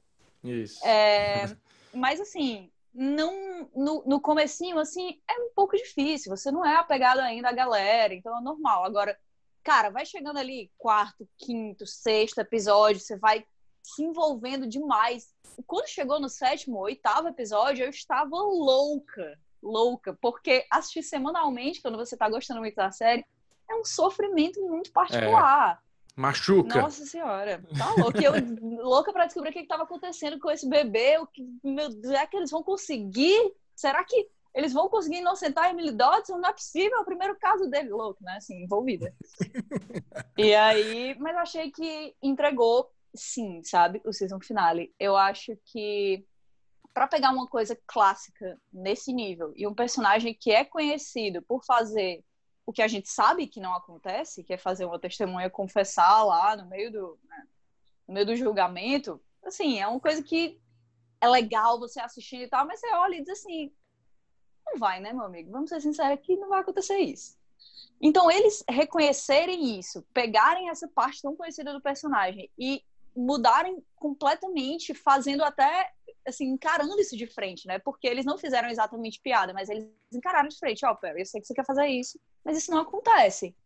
É, foi muito bom, sabe? E na medida do possível, a gente teve um pouco de justiça, né? Por mais que ela não tenha sido inocentada, eu achei muito muito inteligente, ao mesmo tempo sobra ali a maneira como eles fizeram as coisas acontecerem, porque essa não é uma série otimista, pra Simona, não, incrível. Assim, pelo contrário. É, e se eles pegassem e dissessem assim, ah, tá tudo certo, ela é inocente, o Ennis vai preso, meu Deus do céu, palmas, Mary agora, chegou na cidade, amigo. Ia ser terrível, né? Então, que bom que acabou assim. Eu adorei mesmo assim no final, eu adorei de verdade. Sensacional, é, Kátia. Eu, eu, ia até, eu ia até pedir pro Bubu falar primeiro, Ale, porque ele é o mais ansioso entre nós e tá, tá, na, tá na garganta do menino. Conta, Bubu, o que, que você achou? Você concorda? Mãe, você, você discorda criança, da Kátia? A criança é. ansiosa, tava me controlando aqui para não atropelar, não falar por cima de ninguém aqui. Ufa, não, eu acho que ela descreveu. Ela, olha, é o Alezinho que tá falando hoje, ó. Eu, ela descreveu muito bem tudo, tudo, tudo que eu, que eu senti durante a, a temporada toda. Eu acho que eu, assim, é um pouco diferente. Eu já gostei logo de cara, mas acho que pela questão de ser uma produção que você já de cara percebe que é HBO, que é investimento, que é bem produzida, que puta, tudo é lindo, o cenário é lindo, o figurino, os atores. Então, assim, eu, eu, eu já caí de cabeça na, na, na temporada. É, eu acho que ela cresceu muito bem. O Michel teve uma opinião, né, Kat, que na hora que começa esse julgamento, as coisas foram um pouco mais clichês e tal. Mas eu gostei como, tipo, foi nos entregando tudo, foi acontecendo. E é isso aí, eu quero isso mesmo, eu quero me divertir, eu quero, eu quero ver o Perry Manson brilhar e tal. Agora, o clichê. último, é, o último, eu também. o último episódio onde a gente não fechou muito bem a história, me deixou um pouco preocupado. Eu gostei do último episódio, adorei o último episódio, mas eu fiquei um pouco preocupado, talvez porque eu criei uma expectativa que estava certo. A gente falou aqui na semana passada, para mim estava certo que essa temporada ia acabar e a gente ia começar uma segunda temporada sabendo que o Perry Mason tem um escritório novo, que vai vir um próximo caso. Vai ser assim, temporadas onde a gente tem esses casos que vão acontecendo e ele vai resolvendo e no final da temporada se resolve para o bem ou para o mal. E, e no fim não foi isso. Talvez a gente tenha uma segunda temporada continuando essa investigação, continuando todo esse negócio. Eu não achei que deu um closure assim de tipo, acabou, nunca mais vamos falar disso, vamos para o próximo caso. Eu acho que a gente pode voltar nesse assunto ainda, né, Lezinho? Cara, eu acho que não. Eu, eu tenho um pensamento justamente oposto. Eu acho que teve é. um closure. Eu acho que a gente nunca mais vai voltar nesse assunto. Essa era a dúvida, inclusive, se a Tatiana Maslany ia voltar ou não. Eu acho que ele foi atrás dela, ela mudou de vida, ela virou clone morena em outro canto, ela virou Orphan Black em outro canto. Ela vai fazer outra série. Eu acho que ela não volta mais. Eu, eu também acho que, que ela não volta mais. A mãe dela com a filhinha vai começar uma outra igreja, num outro assunto. E a gente teve uma apostinha interna aqui, se ia ser guilty ou not guilty. Eu achei que essa ia ser uma virada que ia ter, ia surpreender todo mundo. E no final das contas, ela não foi nem guilty, nem not guilty, foi anulado. Eu acho que o grande, o grande twist foi que o Pete foi lá e comprou um jurado, né? Acho que esse foi o grande é. twist. Que meu, mesmo se, mesmo se os jurados não tivessem ficado em dúvida, meu, teria sido anulado do mesmo jeito, porque aí você mostra realmente as várias camadas do Perry Mason, né? Ele foi um bom advogado, ele estava lutando por justiça de verdade, mas, meu, se desse errado, já tinha comprado o jurado mesmo e é nós. Ela, ela não mas, ia ser condenada e acabou. E mas, Ale, final, esse... Cara...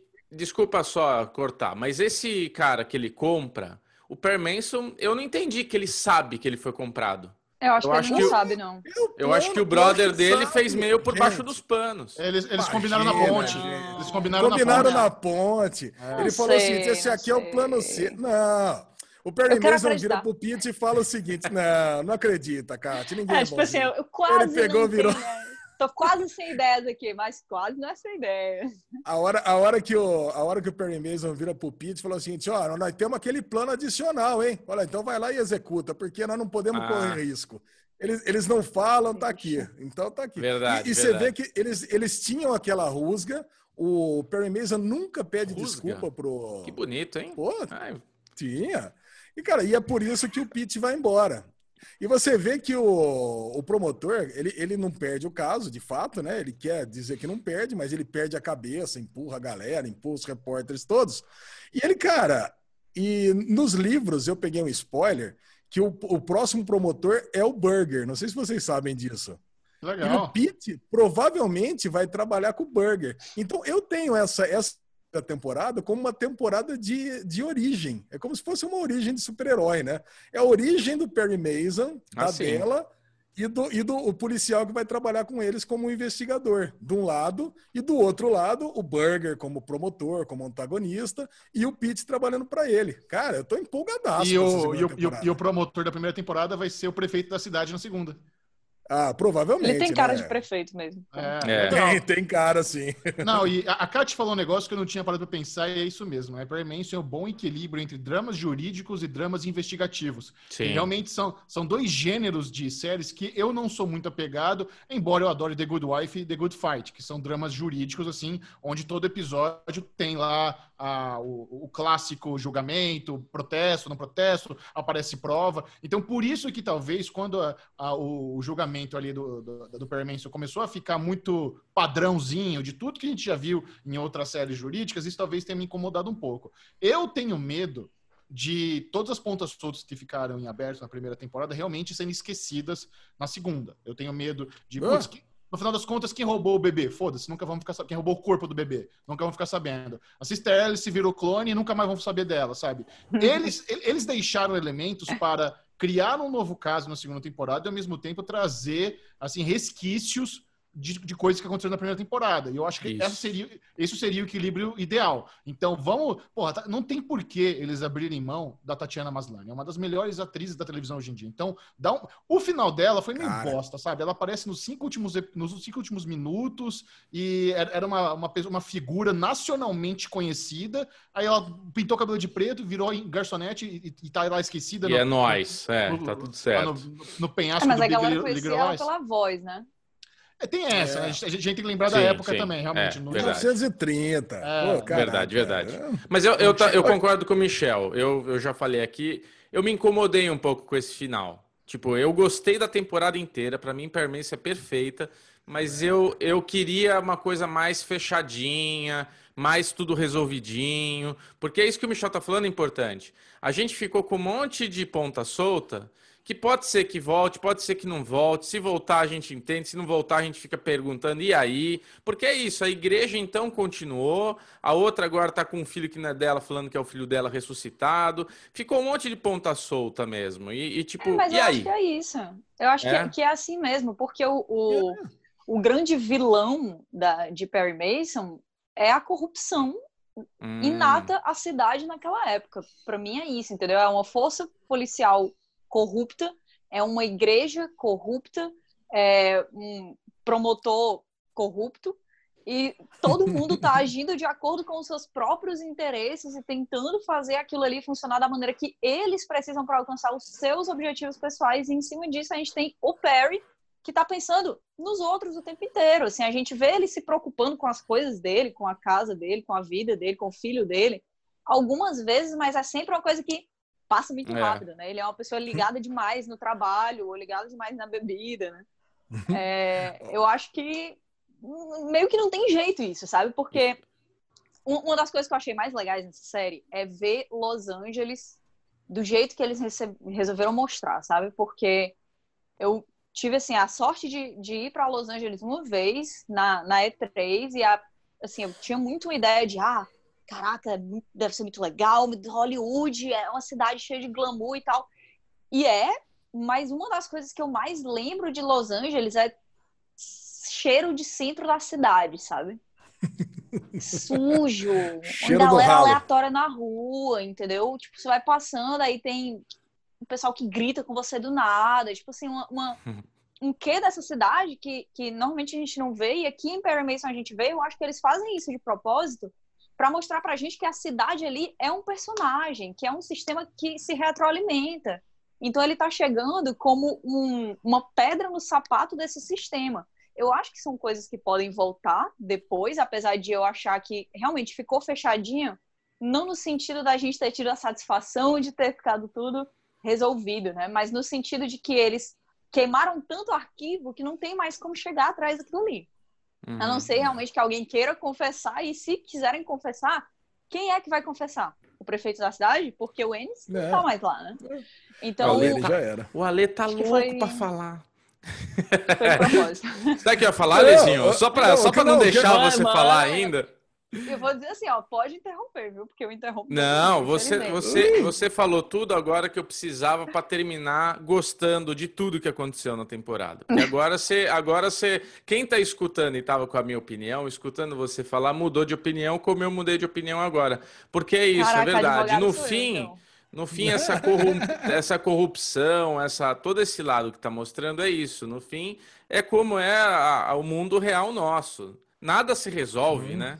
Tudo fica em é. aberto, tudo fica nesse. E no fim, o próprio Perry Mason, se você for analisar, também é uma pessoa que está corrompendo um júri, alguma coisa. E deu ruim aí, ó. Voltou. Apareceu sua foto, de repente. Foi tipo um Jequiti, sabe? Jequiti. Caraca! então. Não, tá, não, não, Olha lá, voltou de novo. Jequiti. Puf. Aê. Pronto, pronto, pronto. pronto. Não, deu certo. Mas é, é, isso. Adorei, adorei sua análise, Kátia. Fala aí, Alezinho, deixa eu deixar você conversar. Vai. Cara, você falou, você falou exatamente o que eu ia falar. Ela estava ah. citando que a igreja é corrupta, que o governo é corrupto, que os promotores são corruptos e o próprio Perry Mason é corrupto. E numa é. segunda temporada, onde a gente vai tirar o promotor, que é, um, que é um vilão caricato, inclusive fisicamente caricato, onde tem um juiz que estava do lado dele. Eu adorei é. o promotor, mas ele é um vilão caricato. Até as tá. expressões dele, mostrando o bebê. Ele é muito bom, né? Sabe? Ele não tinha nenhuma prova contra a, contra a ré e ficava colocando. A única coisa que ela fez de errado é ser adúltera e ficava jogando isso nas costas dela como se fosse motivo para culpá-la. E, nossa, é que ela era adúltera, que deixava criança criança no quarto do lado enquanto ia transar com o amante. Cara, é o único argumento dele, mas ele era muito bom. Agora, tirando ele de promotor e colocando o Burger, que é um personagem mais justo, mas que também deve ter seus problemas, né, de moral, como todo mundo tinha problema de moral na série. Você é. tem personagens dúbios para a segunda temporada em ambos os lados. Eu acho que, cara, essa segunda temporada vai ser ainda melhor que a primeira. mesmo, cara, vai, muito boa vai. Mesmo porque, né, Lezinho? Burger comprou a licença do Perry Mason, né? Ele que fez o cambalacho para ele conseguir passar no teste, né? Então, mais um é, esquema de corrupção aí. Escute, o Demolidor é, vai chegar quando nessa, isso, nessa o Perry série? também tem, tem né, informações ali. Não o Perry, mas a dela tem, da é vida é dele. Aí. Então fica... Cada um tem o seu medinho ali de alguém soltar uma informação e Coitado. A piada do Bubu passou batido, né? Ele passou batido, é. Quando o Demolidor vai chegar na série. Pô, podia, hein? Cara, assim, seria bom, seria eu, bom. Eu, eu adorei Perry Manson, acho que o valor de produção realmente a nível HBO, Matt Reeves, excelente ator, Tatiana Maslany, todo o elenco muito bom. É, mas assim, eu acho Olha, que... Olha, Michel, que você vai falar. Em termos de roteiro, não é uma série muito inovadora. Ah, tem, é, é, é, muita coisa clichêsenta. O próprio protagonista é, é, assim, é, é um anti-herói arroz com feijão. É o, é o anti-herói classicão, aquele autodestrutivo, amoral. Não é nada inovador, sabe? Se você pegar Don Draper de Mad Men, se você pegar House, se você pegar Tony Soprano, eles pegaram ali o que tem de melhor que já foi feito e fizeram essa, esse reboot do Perry Manson, assim, essa nova versão dele para ser algo algo palatável para a audiência de hoje, que combina muito, é muito atraente. É, é uma série que vai chegar forte nas premiações do ano que vem, tem tudo a ver, é a cara do Globo de Ouro, é a, é a, é cara do M é, 2021, não duvido nada. Mas eu fiquei muito mais impressionado com elementos como a trilha sonora, que é realmente uma delícia, aquele, aquele trompetinho que deixa Nossa. bem no climinha no ar, assim, perfeito, as atuações, a ambientação da época que realmente está de tirar o chapéu, muito mais do que da trama em si, sabe? Eu acho que teve muitas conveniências, muitos clichês, mas é uma série excelente. Fica aqui a recomendação do Derivado Cast. Quem, por, por algum motivo, tá com alguma barreira para assistir Perry ah, Mason, pode assistir, nossa. que é, é uma fantástica produção. Cátia Barcelos, para encerrar aqui no Derivado Cast, a gente gosta de dar hum. nota de 0 a 5 para a temporada, pode ser, pode ser nota quebrada. Então, quanto você vai pensando, Alexandre Bonfá, sua nota para a primeira temporada de Perry Mason? Cara, eu vou dar, eu vou dar nota 4,5 estrelas para Perry Mason. Eu não vou dar 5 estrelas pelo seguinte: aquele final, eu achei um final correria. Porque, cara, poderia ser tipo um recordatório, mas foram tantas cenas. É o N sendo morto, é o Perry encontrando a Orphan Black. É o. Cara, foram tantos momentos. É, é, a nova igreja da menina com a, com a criança. Eu falei, pô, poderia ter tido um episódio a mais para mostrar todas essas coisas. Eu falei, pô, vai começar uma nova temporada aí, gente. Que, que, que é isso? Não precisa de tanta coisa, não. Então eu vou dar nota 4,5 estrelas para Perry Mason. Todo mundo assista. Faça um favor para você mesmo. Brutalmente. Eu ia fazer esse comentário no, no, no, na nossa análise toda, que eu, em algum momento, no oitavo episódio, Alê, pensei exatamente isso. Eu falei, cara, eu tô. Eu acho que a gente comeu bola. Eu acho que vai ter 10 episódios, certeza. Porque não é possível que vai acabar nesse oitavo. Tá acontecendo tanta coisa e já falta 20 minutos para acabar que eu acho que não, não é possível. E, e é isso mesmo. Muito bem, eu dou 4,5 também. Eu não acho que ela é perfeita, mas eu acho que ela é, é tem tudo para ser uma série 5 estrelas. Mas é 4,5. Bom, eu, como o chatão do podcast, vou dar nota 4, que é uma boa nota, uma nota alta, né? Mesmo assim, para você ver, mesmo com picuinhas mínimas, ainda é uma excelente série. Hum. Barcelos, hum. brilha, manda sua notinha pra gente. Michel tá tentando se proteger aí, tô vendo. É o seguinte, para mim foi também uma série 4 e meia. É, eu, eu tive essa coisa assim no começo de não entender muito bem qual é dos personagens, porque era muito personagem mesmo, sabe? Inclusive alguns que eles nem utilizaram tanto, que eu espero muito que voltem na próxima temporada, mas eu achei que eles tocaram em temas muito legais, até as coisas assim que incomodam, são coisas que são muito importantes, essa, essa coisa da moralidade feminina naquela época, que é uma coisa que a gente uhum. ainda espera tanto hoje em dia, né? Ah, uma mulher completamente condenável porque ela é adúltera e por conta disso ela é ruim em todos os aspectos Nossa. da vida dela, né? A maneira como eles resolveram mostrar pra gente nos últimos episódios a, Emily Dodson sendo mãe, que a gente ainda não tinha visto ela realmente sendo mãe da criança dela, né? Assim como todas as outras pessoas, porque ninguém tinha falado desse lado maternal ainda. Achei muito inteligente isso que foi feito. Acho que é uma série que vai sim ganhando muita força. Essa meia estrela que é, que é tirada é assim, por pequenos clichês, pequen, pequenos não, grandes clichês, mas bem executados, né? Por pequenos errinhos ali. Teve uma cena no último episódio dela dando banho na criança que eu tive um incômodo, assim, muito estranho, porque ficou bem esquisito, assim. A, a, a montagem ficou. Eu fiquei. Ela tá cantando, ela tá falando com o menino, é ela, não é? Que era uma coisa que não era pra eu notar, mas assim, eu tô sendo mais nojenta do que o Michel, que é um desafio. que é nojento. Que é nojento. E ainda, assim, e ainda assim, quatro estrelas e meia. Estou apaixonada por essa série. Eu espero é, que na boa. próxima temporada também tenha um grande caso, talvez pequenos casos ali no meio. Eu amo essa coisa de investigação. Eu tô super apegada aos personagens secundários. Quero que o Pete volte. Já estou com saudade dele. É. Que, que série boa. Muito Sensacional. Boa. Kátia, muito obrigado. Eu fico triste que esse ano não teremos CCXP, que é um, um dia do ano que a gente se vê pessoalmente. Né? Eu, lembro, eu até estava lembrando a primeira vez que a gente se conheceu, que foi na CCXP. A gente estava de costa um pro outro, a gente nunca tinha se visto, a gente já se seguia nas redes sociais. Aí quando a gente se viu, é como se, ah, tudo bom, a gente se cumprimentou, como se, já, já se viu, é. muito legal. Imagina que teria no stand da HBO ativação de Perry Manson. E não, é. não teremos. Ai. Não teremos, Poxa, não teremos CCXP esse ano. Ai, Michel, nem sei o que dizer agora. Ai, que triste. É bem triste. Ia ser muito ah, legal, né? Ter um julgamento que você tem que cair de balão e resolver. Tipo, a experiência é um julgamento. Vai ter o. Bom, eu já, eu já sei como resolver. É só comprar o jurado e acabou. Você já é no jurado ali, jogar uma nota de 10 anos. Vamos lá, tá compro, compro o jurado e é nóis. Ai, é caramba. Viu? muito obrigado. As, as, redes sociais da Kátia, o canal dela estão aqui na descrição. Acompanha, siga. Um beijão para você. Muito obrigado. E Eu que agradeço. Muito te esperamos de volta para mais papo, hein? Nem que seja quando os Dark Materials voltar, alguma coisa antes. Você, casa, porta aberta aqui no Derivado Cash para você. Tá certo. Só me liga, eu apareço aqui. Meia horinha de antecedência. Combinado. Uh! Valeu, Kátia. Tchau, gente. Beijo. Beijão, Kátia. Beijo. Que tal um filminho divertido aqui no Derivado Cast? Não é tão divertido, uh, mas é um filme é. popular, um filme que bombou, filme que a Netflix adquiriu, Rede de Ódio.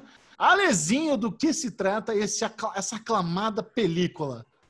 Cara, The Hater, ou do polonês Cara, é um filme onde um cara ele decide plagiar, ele decide plagiar um trabalho da escola e é expulso e ele está sendo sustentado por tios adotivos. E ele decide esconder essa informação dos tios até que ele é pego no flagra, ele é pego no flagra e ele acaba indo trabalhar com essas empresas do tipo BuzzFeed da Polônia. Cara, e basicamente, cara, ele se torna o, ele, ele não tem nada entender... a ver com o BuzzFeed ali. BuzzFeed é tipo como se fosse um site. tem Buzz no nome, mas BuzzFeed é jornalismo, é, é matéria, não tem nada a ver. Ele vai trabalhar, ele vai trabalhar com uma empresa que faz fake news para derrubar é. as pessoas. É verdade, vai trabalhar com uma empresa que faz fake news. Esquece o BuzzFeed. É uma empresa. É tem Buzz no nome, por isso. É, é, é, é, Time Buzz, né? Acho que é a empresa que ele vai trabalhar lá. Cara, e ele entende o valor, e lá ele passa a entender o valor de uma fake news. Cara, e ele passa a gostar desse negócio de, de criar o ódio em ambos os lados. E, porra, cara, e é muito legal e ele é muito atual de você entender, cara, como é fácil você criar uma fake news e como você consegue propagar isso de uma forma fácil e, e, e vasta, né? Cara, é. eu, eu gostei do filme, mas é um filme estranho, Lógico, hein? Gostou. Eu acho que no Brasil a galera curtiu muito porque esse tema, né, de você ter uma rede coordenada de fake news, de assassinato de reputação online, tá, tá, tá, tá sendo falado bastante. Tem CPI é. é, na, de, investi de, investigar tudo isso, essas pessoas que vivem disso, de inventar a história, de acabar com a fama da, dos outros. É, e eu acho que é por isso que hoje, hoje esse é um filme que tá. Não, isso não é novidade do Brasil. Isso no mundo inteiro está acontecendo. Isso é um fenômeno oh, do sim. mundo inteiro. E, mas assim, é, sendo bem sincero, cara, um filme sobre um psicopata que manja de Facebook é, pode, poderia ser. Tem, tem três tios meus na mesa de Natal da minha casa que, que, é, que sabe fazer isso, que é psicopata que manja de Facebook. Então, eu achei esse, esse buzz aí muito superestimado, sabe? Eu não vi nada demais Sim. no filme, não achei nada. nenhuma interpretação, interpretação brilhante, não achei a história super original. Obrigado, graças a Deus. Puta, achei que vocês dois iam vir falar também que era bom pra caralho. Puta bosta de filme, chato pra caralho, mal interpretado, ridículo. Nossa, coisa horrorosa. Não, eu não achei esse lixo todo que você está falando, mas eu, eu realmente não entendi. Por exemplo, se você for pegar dois dos críticos que a gente gosta, que é o PH Santos, PH Santos e o, e o, e o outro nosso brother lá do Acabou de Acabar, Gaspar. Ele, os dois gostaram. Os dois gostaram, tem, tem os argumentos, porque que é bom. Ah, mas é eles valor. gostam o PH e o Gaspar, eles são filósofos, eles gostam de devorar, ver todos os subtítulos e não sei o quê. Então eles pegam um monte de linguagem ali que para eu, civil, que gosta de assistir como entretenimento, não, não vou ter essa interpretação toda, entendeu? Eu, quando eu vejo um filme bom e depois eu vou ver o, o PH Santos, eu tenho que rever de novo o filme para ver tudo que ele enxergou. Os caras têm um raio-x no olho deles lá que é diferenciado. Mas assim, o filme como filme, filme como filme o cara é um bostão na faculdade que plagiou os bagulho, é mau caráter, faz qualquer negócio para conseguir um negócio. Tem lá a menininha lá que ele gosta, pra stalker pra caralho. Aí pega a véia, pega o, o, amigo lá, o senador, pega todo mundo, faz as cagadas. Chato! Porra! Yuda de 400 milhões de vezes mais legal, entendeu? Yu é trabalhado, tem o cara, tem a linguagem team, tem não sei o que lá. Puta, esse daí, rede de ódio, ruim, ruim, tudo ruim, muito. Nossa, eu fiquei orgulhoso que eu consegui acabar o filme, cara. E eu vi ele em três Olha, dias. Eu fiquei, não, eu fiquei, eu fiquei muito impressionado de você conseguir terminar o filme mesmo, porque é, não nossa. é a sua cara terminar de ver esse filme. Que filme esse ruim, é um filme, ele, ele, é um filme lento. Eu não achei um filme lento, não. Eu, eu, não achei um filme ruim, não. Eu gostei do filme, cara. Eu, eu, vi, eu acabei vendo em duas partes, porque por coisa de agenda aqui de casa, festa de final de semana. Tipo agenda aqui de Agora, casa. Agora, é, né, coisas familiares. Você sabe como é que claro. funciona? Sei, churrasco, cara, cerveja. Foi, é, foi o churrasco dia dos pais, esse tipo de coisa. Mas, cara, eu assisti a, a, a, primeira parte, né? Que é justamente quando ele, quando ele começa a se envolver com a fake news. Cara, e, e ele é estranho, né? Esse, esse cara é estranho porque eu não comprei muito o romance dele, porque ele se apaixona muito rápido com a menina. Parecia que ele não conhecia a menina, né? A Gabi. Ele, puta, ele tava ali, ele encontra com ela na balada. Aí parecia que ele, ele, ele era uma pessoa que era era distante dela, mas aí ele já tá logo ficando com ela, se apaixona por ela. Aí depois ela bloqueia ele nas redes sociais quando, quando ele, ele fala que ele, ele foi reprovado. Eu não achei uma, não é uma coisa assim normal. Não sei se na Polônia é, né? No Brasil, eu falo, ah, meu, eu fui. Eu não, eles, eles, o negócio. Eles, eles tinham um histórico já, já se, antes de mostrar os dois em tela, eles já se conheciam das antigas já. Uhum. Ah, cara, ele é, tudo bem que tá chamando de titio, titia. É, é cara, é, é, um filme estranho. É, a, a, verdade é essa. Mas aí parece que essa psicopatia dele, ela vai se aflorando durante o filme. Ele, ele tinha ali um comportamento stalker e tudo mais, que ele já, ele já tinha colocado o telefone ali na casa do tio, já estava escutando. Mas quando ele tem os dispositivos, ele tem lá todas as traquitanas para poder mesmo se tornar, puta, é interessante. O que eu mais gostei no filme é que ele já faz o plano para se tornar ali o mastermind da, da, da Time Bus, cara. Bem Porra, isso, é, isso, é, legal pra caramba. Bem é, assim, tem, tem, tem muitas conveniências ali, sabe? Ele seduzir o senador, ele recrutar é, o cara, o, o, extremista pelo joguinho, ali pelo chat do joguinho, sabe? Tem muitas peças que precisaram acontecer perfeitamente. Ele tinha que estar naquele ah, lugar, naquele, é. conhecer aquela pessoa que tinha ligado, sabe? É, é, é muito complicado comprar a é, narrativa mas, desse filme. muito é, ruim, lógico que é complicado, mas não, é complicado, lógico, mas pô, é um filme. Você não quer que o filme tenha quatro horas, né? Não vai ficar explicando não, não tudo. Quero. Mas é, não, não quero. Não, quero que o filme seja bom. Per pergunta a nota para mim, Alê. que nota que você dá pra esse filme, Bruno Clemente? Um. Uma estrelinha. Sendo legal, sendo bom, sendo bom, para não dar zero. Alexandre Bonfá, sua nota para a Rede de Ódio.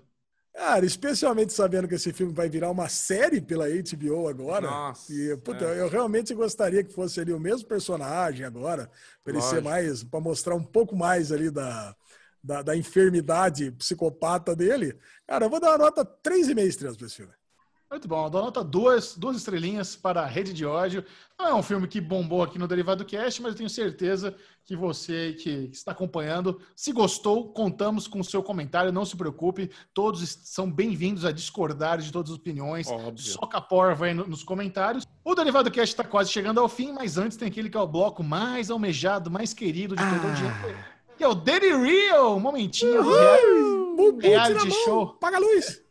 reality show bagaceiro e tivemos aí o season finale do De Férias com o Ex Brasil. Esse que é um dos grandes hits da MTV. Inclusive, a MTV tá, hitou tanto com o De Férias com Ex, tem um monte de spin-off. Tem o DR com Ex, tem um monte de coisa para rede social que eles estão fazendo Puta aí para expandir o universo da mitologia do De Férias com Ex. Alexandre Bonfá, você que não é um grande fã da franquia, assistiu essa temporada pelo Oba Oba, o que você achou da conclusão da temporada e o que você achou dela como um todo? Chechel, eu me dizia um grande fã de De Férias com Ex. É. Eu adorava. Eu assisti o primeiro episódio da segunda, eu assisti o começo da segunda, o começo da terceira, o começo da quinta. E, puta, a gente, quando foi falar de, de, de Soltos em Floripa, por exemplo, a comparação era com De Férias com Ex. Eu ia puta, falar isso. Isso aqui é uma bosta. O legal é De Férias com Ex. E a gente começou essa temporada aqui, tá vendo? O primeiro episódio era bom, isso aqui é legal. Eu lembro do Bubu falando, é, a apresentação dos personagens já, já eu já pego, já me importo com todo mundo. Puta, que é muito legal. Cara, e aí foi passando os episódios dessa temporada. Você começou a ficar com saudade dos soltos em Eu comecei Floripa, a né? gostar do barraco. Eu até gostei do primeiro barraco. De repente, era tanto barraco é, começou a me dar, cara, começou a me dar angústia de ver aquilo ali, que você não tinha mais pegação nenhuma, era só barraco pelo barraco, era puta uma puta de uma baixaria. Barraco, se você quiser ver barraco, velho, se quiser ver DR, vai ver DR na vida real, cara. Você não quer, não quer ficar vendo essa, essa, essa brigaiada toda hora, sabe? Qualquer coisinha, qualquer ex que entra, não é aquele ex que você largou para trás, parece que todo ex que entra tem um caso mal resolvido. Meu, eu vou falar para você. Aí eu cheguei no último episódio, eu falei, não, eu vou ser, a gente vai falar no derivado, vou chegar no final e vou assistir, porque eu quero ver o que, que acontece no final, porque eu nunca tinha chegado no final e não acontece nada. Cara, você chega no final desse de férias com o ex, é uma bosta, velho. Você chega no final e não acontece nada. Você pensa que, sei lá, tem alguma coisa, ou, ou, algum prêmio, ou algum, sei lá, o casal mais legal. E eu já vou falar uma coisa, cara, é impossível eu sei que eu quero, eu quero, levantar a primeira polêmica do final de De Férias com o Ex. É impossível a produção de De Férias com o Ex não saber que a, a menina Neutrox do Bubu ia pedir o cara em casamento naquele, naquele date final. Porque aquele casal, os dois casais ali, era o casal irrelevância máxima. Eles não poderiam tá, eles não poderiam ser as estrelas do último episódio. Sabe, a Mina e o Baby, cara, não fizeram nada. Começou sendo, puta, dois participantes que teriam tudo para ser legais, especialmente ela, aquele jeito atirada, que eu vou tirar o, o biquíni mesmo, que eu sou naturista, que eu ando pelada para cima e para baixo. Cara, e aí, no final das contas, cara, no final das contas, já começou a é. namorar com ele e não ficou com mais ninguém. Eu, eu fico com mulher, eu fico com homem, eu faço tudo. Cara, não fez nada. E a outra, cara, voltou o ex e voltou a namorar o próprio ex. E no final, último episódio, a, arruma um encontro para ela pedir ele em casamento. Muito conveniente, velho. Cara, eu não acredito que a produção não sabia, cara. O que, que vocês deu, acham? Deu saudade do, do, do Soltos em Floripa, né, Ale? Deu, deu, deu. Pelo menos tinha um pornozão. a resenha do Alexandre Bonfá é sempre excelente, mas eu acho que você perdeu aí um pouco do propósito é, do Diferença com eles. Reclamar uh. de barraco não dá. Sabe, tá lá para isso. O legal são os barracos. Então, a partir do momento que está te incomodando, realmente você perdeu todo o propósito de assistir. Mas eu diria que essa foi disparada a temporada mais fraca até então, sabe? Eu, eu acho que eles tiveram um problema grave aí no casting. A, a, Larissa, que é uma menina linda e tem uma personalidade super legal, ela tinha que estar tá desde o começo. Essa menina tinha tudo para brilhar. O, os, realmente eles erraram a mão em algum, alguns casaizinhos. Mas é, tem o lance também de ser a primeira temporada com homens gays, nunca teve antes. Então é, é, até triste dizer que a primeira vez que eles colocam um pouco de diversidade num programa que sempre foi hétero topzera é considerada a pior temporada, pelo menos para mim, sabe? Então é, é uma pena, mas eu acho que esse, esse formato tá aí para isso, para fazer teste. Aí quem sabe ano que vem eles conseguem, sei lá, ano que vem, né? Do jeito que eles adoram, daqui a pouco já tem a nova temporada e no final do ano de já novo. Já tem, já tá gravada. É, já... mas é Eu, eu ainda não vou desistir, eu ainda, eu ainda não, não, não me enjoou, é um formato que ainda consigo assistir mais temporadas. Acho, acho de, eu acho super cômodo ligar o Amazon Prime Video e ver a hora que eu quiser. Então, assim, para mim, do jeito que tá, tá funcionando bem. Mas realmente não, não foi das melhores temporadas, sem dúvida alguma. Pra Agora, mim, a, se importa. Alezinho tá porque tá falando dessa série aí, se, se sobreviver case, desde a semana passada. Série da, da. Da onde que é passou mesmo, Multishow. Multishow. E aí, gostou do primeiro episódio? Cara, não consegui assistir. Cara, Muito porque- bom. Botou na pauta pra quem, então? Pra pagar de trouxa aqui, te dando deixa. Cara, muito bom. Esqueci de tirar da pauta, cara. Mas eu vou falar pra vocês. Eu, eu assisti cinco minutos e bubuzei. Cara, eu- eu- é muito raro eu fazer um negócio desse, mas tá muito formato televisão esse negócio, cara. Não, não dá pra assistir. Simplesmente bom. não dá pra assistir. Cara, é Nossa, muito que bom, ruim. porque o Ale queria muito que eu assistisse. Falou que ia me dar a senha dele, da Globo, sei lá do que, pra dar net now. Puta vida. Cara, não, e o pior que é o seguinte, né? Eu não sei o que acontece, cara. Eu já quero fazer uma denúncia aqui contra Olha a Globosat. Play. Olha lá. Cara, eu instalei, instalei Globosat Play na minha Apple TV, na, na Apple TV. Pô, primeiro dá aquele trabalho, tem que entrar lá no, no link, digitar aquela senha, coisa e tal, aquele código. Putz, Entrei. E Beleza. sabe uma coisa que é pior, Ale? Que você vai ter que fazer isso algumas vezes. Se você não usa direto, Puta, ele ele pede cai. de novo, ele cai. Olha que bosta. Aí, aí eu vou lá, procuro. Primeiro que não tem destaque, não tem nada, né? Você tem que buscar lá mesmo, busquei. Se sobreviver, case. Dei o play, teve essa, aí, aí que me desmotivou de vez. Dei o play, tô assistindo. De repente eu vi lá que o negócio já tá meio engatado, a galera já tá meio tretando, já, já foi. Tem, tem casal que já tem tempo, tem casal que, é- que tem relacionamento aberto. Mas aí eu fui ver episódio 10. Aí eu fui ver lá na, na, na, na Globosat Play, só tinha o episódio 10. Oxi. Eu falei, caraca, cara, como assim? Aí eu percebi, cara, que o Globosat Play, esse, o NetNow, né? Ele não, ele não coloca todos os episódios para assistir lá on demand, Só, né? só mais recente. quiser. É, não, pior que não é nem o mais recente também, que já tá lá no, sei lá, no Nossa. episódio 16, acho. Ah, quer dizer, pô, eu falei, ah, meu. Aí eu comecei a assistir, é uma produção baixa qualidade, edição ruim, também ah, os casais não gostei. Eu falei, ah, não, velho, puta, não, não, não vou ver isso aqui, não. Acho que nem o Xexão não vai gostar disso aqui. Puta, vou- vamos aliviar, vamos aliviar. Já era. Muito bem, para encerrar o, The- o Real, vamos falar do melhor reality show da semana, que é o Sunset, a, a Milha de Ouro, Selling Sunset, que estreou. a- o que acontece é o seguinte: esse, esse, é, reality show chegou à terceira temporada no Netflix, aí fica no destaque lá o tempo inteiro. Eu fui vencido pelo destaque, dei play. Quando eu vi que tinha três temporadas, fui começar do começo. E, cara, é, é o típico reality show bagaceiro, inacreditável, que supostamente é, é, acompanha ali a uma imobiliária real de Los Angeles, especializada em casas de luxos de Hollywood. Só que o diferencial da, da agência imobiliária é que é, é o- são do- dois irmãos gêmeos nanicos e eles botaram um mando de mina gata para trabalhar para eles. É só modelo, mina gostosona. É isso. Não, não, tem, não tem cara trabalhando, não tem mulher feia. O esquema deles é isso. Vamos, vamos atender as celebridades, os milionários, vamos botar só as gatonas para atender a galera. E aí, obviamente, é um puta novelão. As minas tretam, quem quem, porque o lance do mercado imobiliário de alto padrão lá em Hollywood é que se você vender uma casa de 5, 7 milhões, a sua comissão é de 100 pau, 180 mil, rea- mil dólares. Então, quem aí consegue vender uma casinha por mês, consegue ter um alto padrão de vida. Tem uma, uma das meninas lá tinha vendido três no mesmo mês, ou seja, quase meio milhão de reais em comissão só no, meio, no mesmo mês. Aí, e para completar ainda todo o drama, todo o lance das meninas ficarem brigando. Só que o legal, não é só a briguinha que é legal, o legal é realmente você ver essas casas. Eles mostram a casa, mostram o valor, fala a, a metragem dela, fala quanto é a comissão. Então é muito louco você ver esse mundo aí do 1% do 1% que pode comprar uma casa de 5, 6 milhões. Aí tava mostrando uma lá, Bubu, que você ia adorar. Você que é o menino que morou em Los Angeles, que é a maior casa de Hollywood, 40 milhões de dólares, nunca mais Nossa. Vão poder ter um, ter um terreno tão grande ali para construir uma casa daquele tamanho, é um negócio absurdo.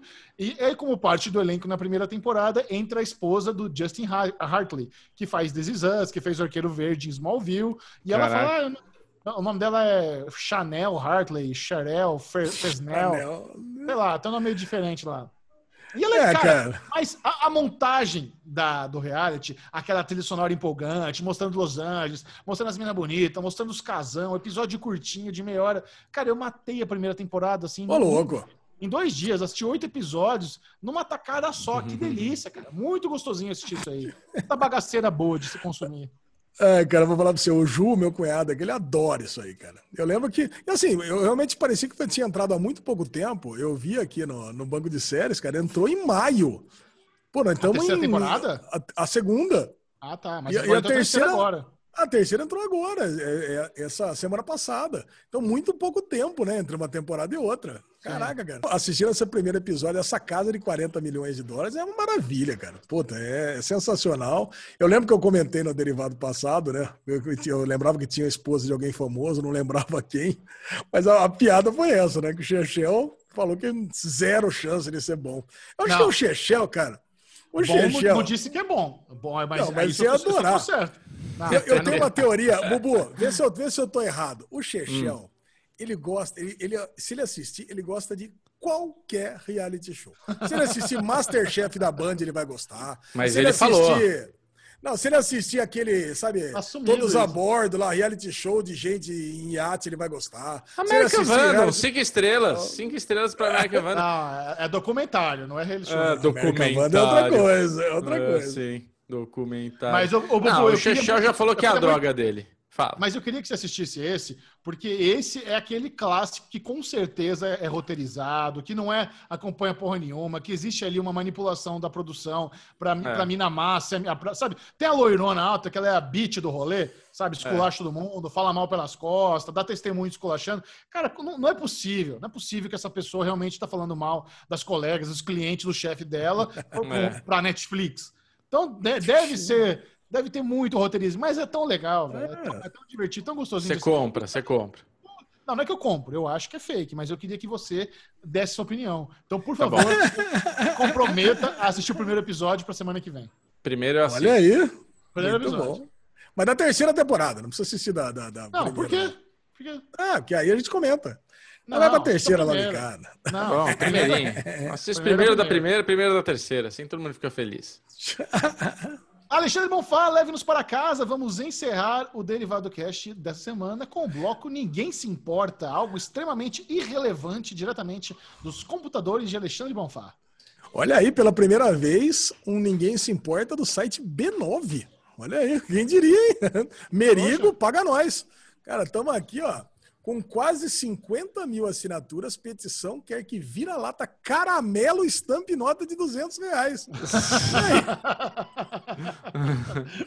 Não, primeiro, por que, que isso aqui é uma notícia do Ninguém Se Importa? Porque eu raríssimas vezes na vida tive uma nota de 100 reais. Então, para que ter uma nota de 200 reais? Não faz uma garopinha. É. Cara, eu nunca. Aliás, eu rara, último, acho que nos últimos três anos eu não tenho nem dinheiro. Então, quanto mais 100 reais, 200 reais, 50 reais, 10 reais, para mim, dinheiro não faz a menor diferença. O animal Sim. que vai estar tá lá, muito menos. Agora, se fosse esse cachorro aqui, eu tô vendo. Agora, quem que é o vira-lata caramelo? Cara, realmente parece um vira-lata aqui muito comum. Mas ele é um personagem de alguma coisa? Vocês estão, vocês estão Não, isso aqui? É que o vira-lata caramelo é o vira-lata tradicional. Ele, o caramelinho é um é, um, é uma é uma figura tradicional. É, é, isso aí. Todo vira-lata, por pior que seja, ele acaba sendo caramelo. É o padrão. É. Ah, entendi. Então é uma, uma, uma, raça do cachorro sem raça, é isso? Eu fecho, eu fecho. Caramelo. Ia ser muito bom virar caramelo na nota de 200 reais. Bom, se você desse uma nota dessa para um gringo que viesse aqui, achar que é brincadeira, né? Não vai pegar. Não, que isso? Dinheiro que é esse que tem um vira-lata na, na, na, nota? É isso aí. Mas se passar, eu acho legal. Eu vou assinar a petição aqui, vou pedir que vocês façam o mesmo. É do, é do deputado mineiro. Isso aqui, ó, inclusive, é um. Ah, não. Se é, se, é, se é artigo político, eu não quero. Pensei que era coisa popular. Então, se é. tem qualquer político no meio, eu quero que se foda. Já não apoio mais. Boa. Pronto, acabou. Caiu. Caiu, caiu. Não queremos mais vira-lata caramelo. Deputado, você vai se. Vai se. Caramelar. Popularizar, vai se caramelar. Exatamente. Pronto, acabou. Vai passar mal em outro lugar. Pronto, acabou. Clemente, é compartilhe com a turma suas redes sociais. Redes sociais de Bruno Clemente, Beclemente22 no Twitter, Beclemente22 no Instagram. Agora, Ale Cardoso Bonfai, aonde mesmo, Alezinho? Ale Bonfá Cardoso no Twitter e muito em breve você vai ver uma notificação que eu estive lá participando do Apocalipsters. Opa! E, e você, e Chechel já teve lá também, cara. Eu quero mandar um beijo pra Gabi Secom lá. Cara, e foi muito gostoso, cara. E tinha gente pra caraca nessa gravação, viu? Pô, vou falar pra você. É quase que uma reunião de, de, de trabalho no Zoom, de tanta gente que tinha lá. Não lembro, não lembro os tempos antigos do Pod Maníacos, que era uma galera gravando? Caraca, cara, eu lembro. Acho, acho que o recorde meu no Pod Maníacos, cara, acho que foi oito pessoas. No Pod Maníacos. Ah, não, não. Teve o Pod Maníacos 200. Não, aí, tá, aí teve muito mais gente. Cara, aquele Pod Maníacos 200, acho que umas 12, 13 pessoas. Mas cara, essa gravação com a Gabi, acho que tinha umas. Tinha mais de 10 pessoas lá em determinado momento, né? Que também tinha uma galera que entrava depois. Cara, mas foi muito gostoso. Nós falamos o tema de séries ruins que a gente adora. Evidentemente que em homenagem ao Bubu Clemente, eu falei de iZombie. Cara, Olha, eu eu preparei, quando eu fui, eu falei pra galera esculachar a zombie, rolou? Eu já, já mandei, deixei a letra ninguém, lá. Ninguém esculachou a zombie. Pelo contrário, a Gabi a, a, assistiu a zombie. Eu não vou, eu não quero dar spoiler do, do podcast da Gabi, mas foi muito legal. Eu pude falar durante muito tempo de iZombie, eu fiquei feliz da vida. Finalmente alguém deu espaço para ler falar de iZombie. Cara, então se vocês não assinam ainda, pega aí seu aplicativo de podcast e assina Apocalipsters com C tá? Eu não achava porque o, o Mobral aqui procurava com K. Apocalipsters, não, é Apocalipsters com C. Tá? Quer, deixar o link, sou... quer deixar o link na descrição do Apocalipsters? Deixarei. Chechel teve lá também. Chechel pois é. lá também, é. E Será que eles querem sou... o Bruno Clemente também lá? Não, não faz questão. Olha, tem no programa que eu participei, eu tenho alguma coisa sobre isso. Vai ser legal. Vixe, vou escutar, vou escutar. Gerou risadas é, esse momento. Ah, oh, delícia. que eu gosto. Isso aí, Derivado Cast no Twitter e Ale Bonfá no Instagram. E você, Xuxão? Siga o Série Maníacos no Twitter e principalmente no Instagram, arroba Série Maníacos TV. O Instagram é muito importante que você siga. Por lá sempre tem um update do Derivado Cast. Muitas vezes as pessoas me perguntam, Michel, vai ter gravação, não vai ter gravação? Sempre tem lá uns storyzinhos dando a deixa de quando tem gravação, de quando o podcast sai. E, e lembrando também, né, dando aquele último agradecimento a Cate Barcelos, Beijo pra Kate, pegue as redes sociais dela aqui na, na descrição. Esse foi o Derivado Cast. Adeus! Lembrei do TikTok no meio da, da despedida do Michel, tá ele gritando. Ah, eu tava, é um eu vendo, né? arroba Alexandre Bonfá no TikTok, não tem nenhuma curtida. é.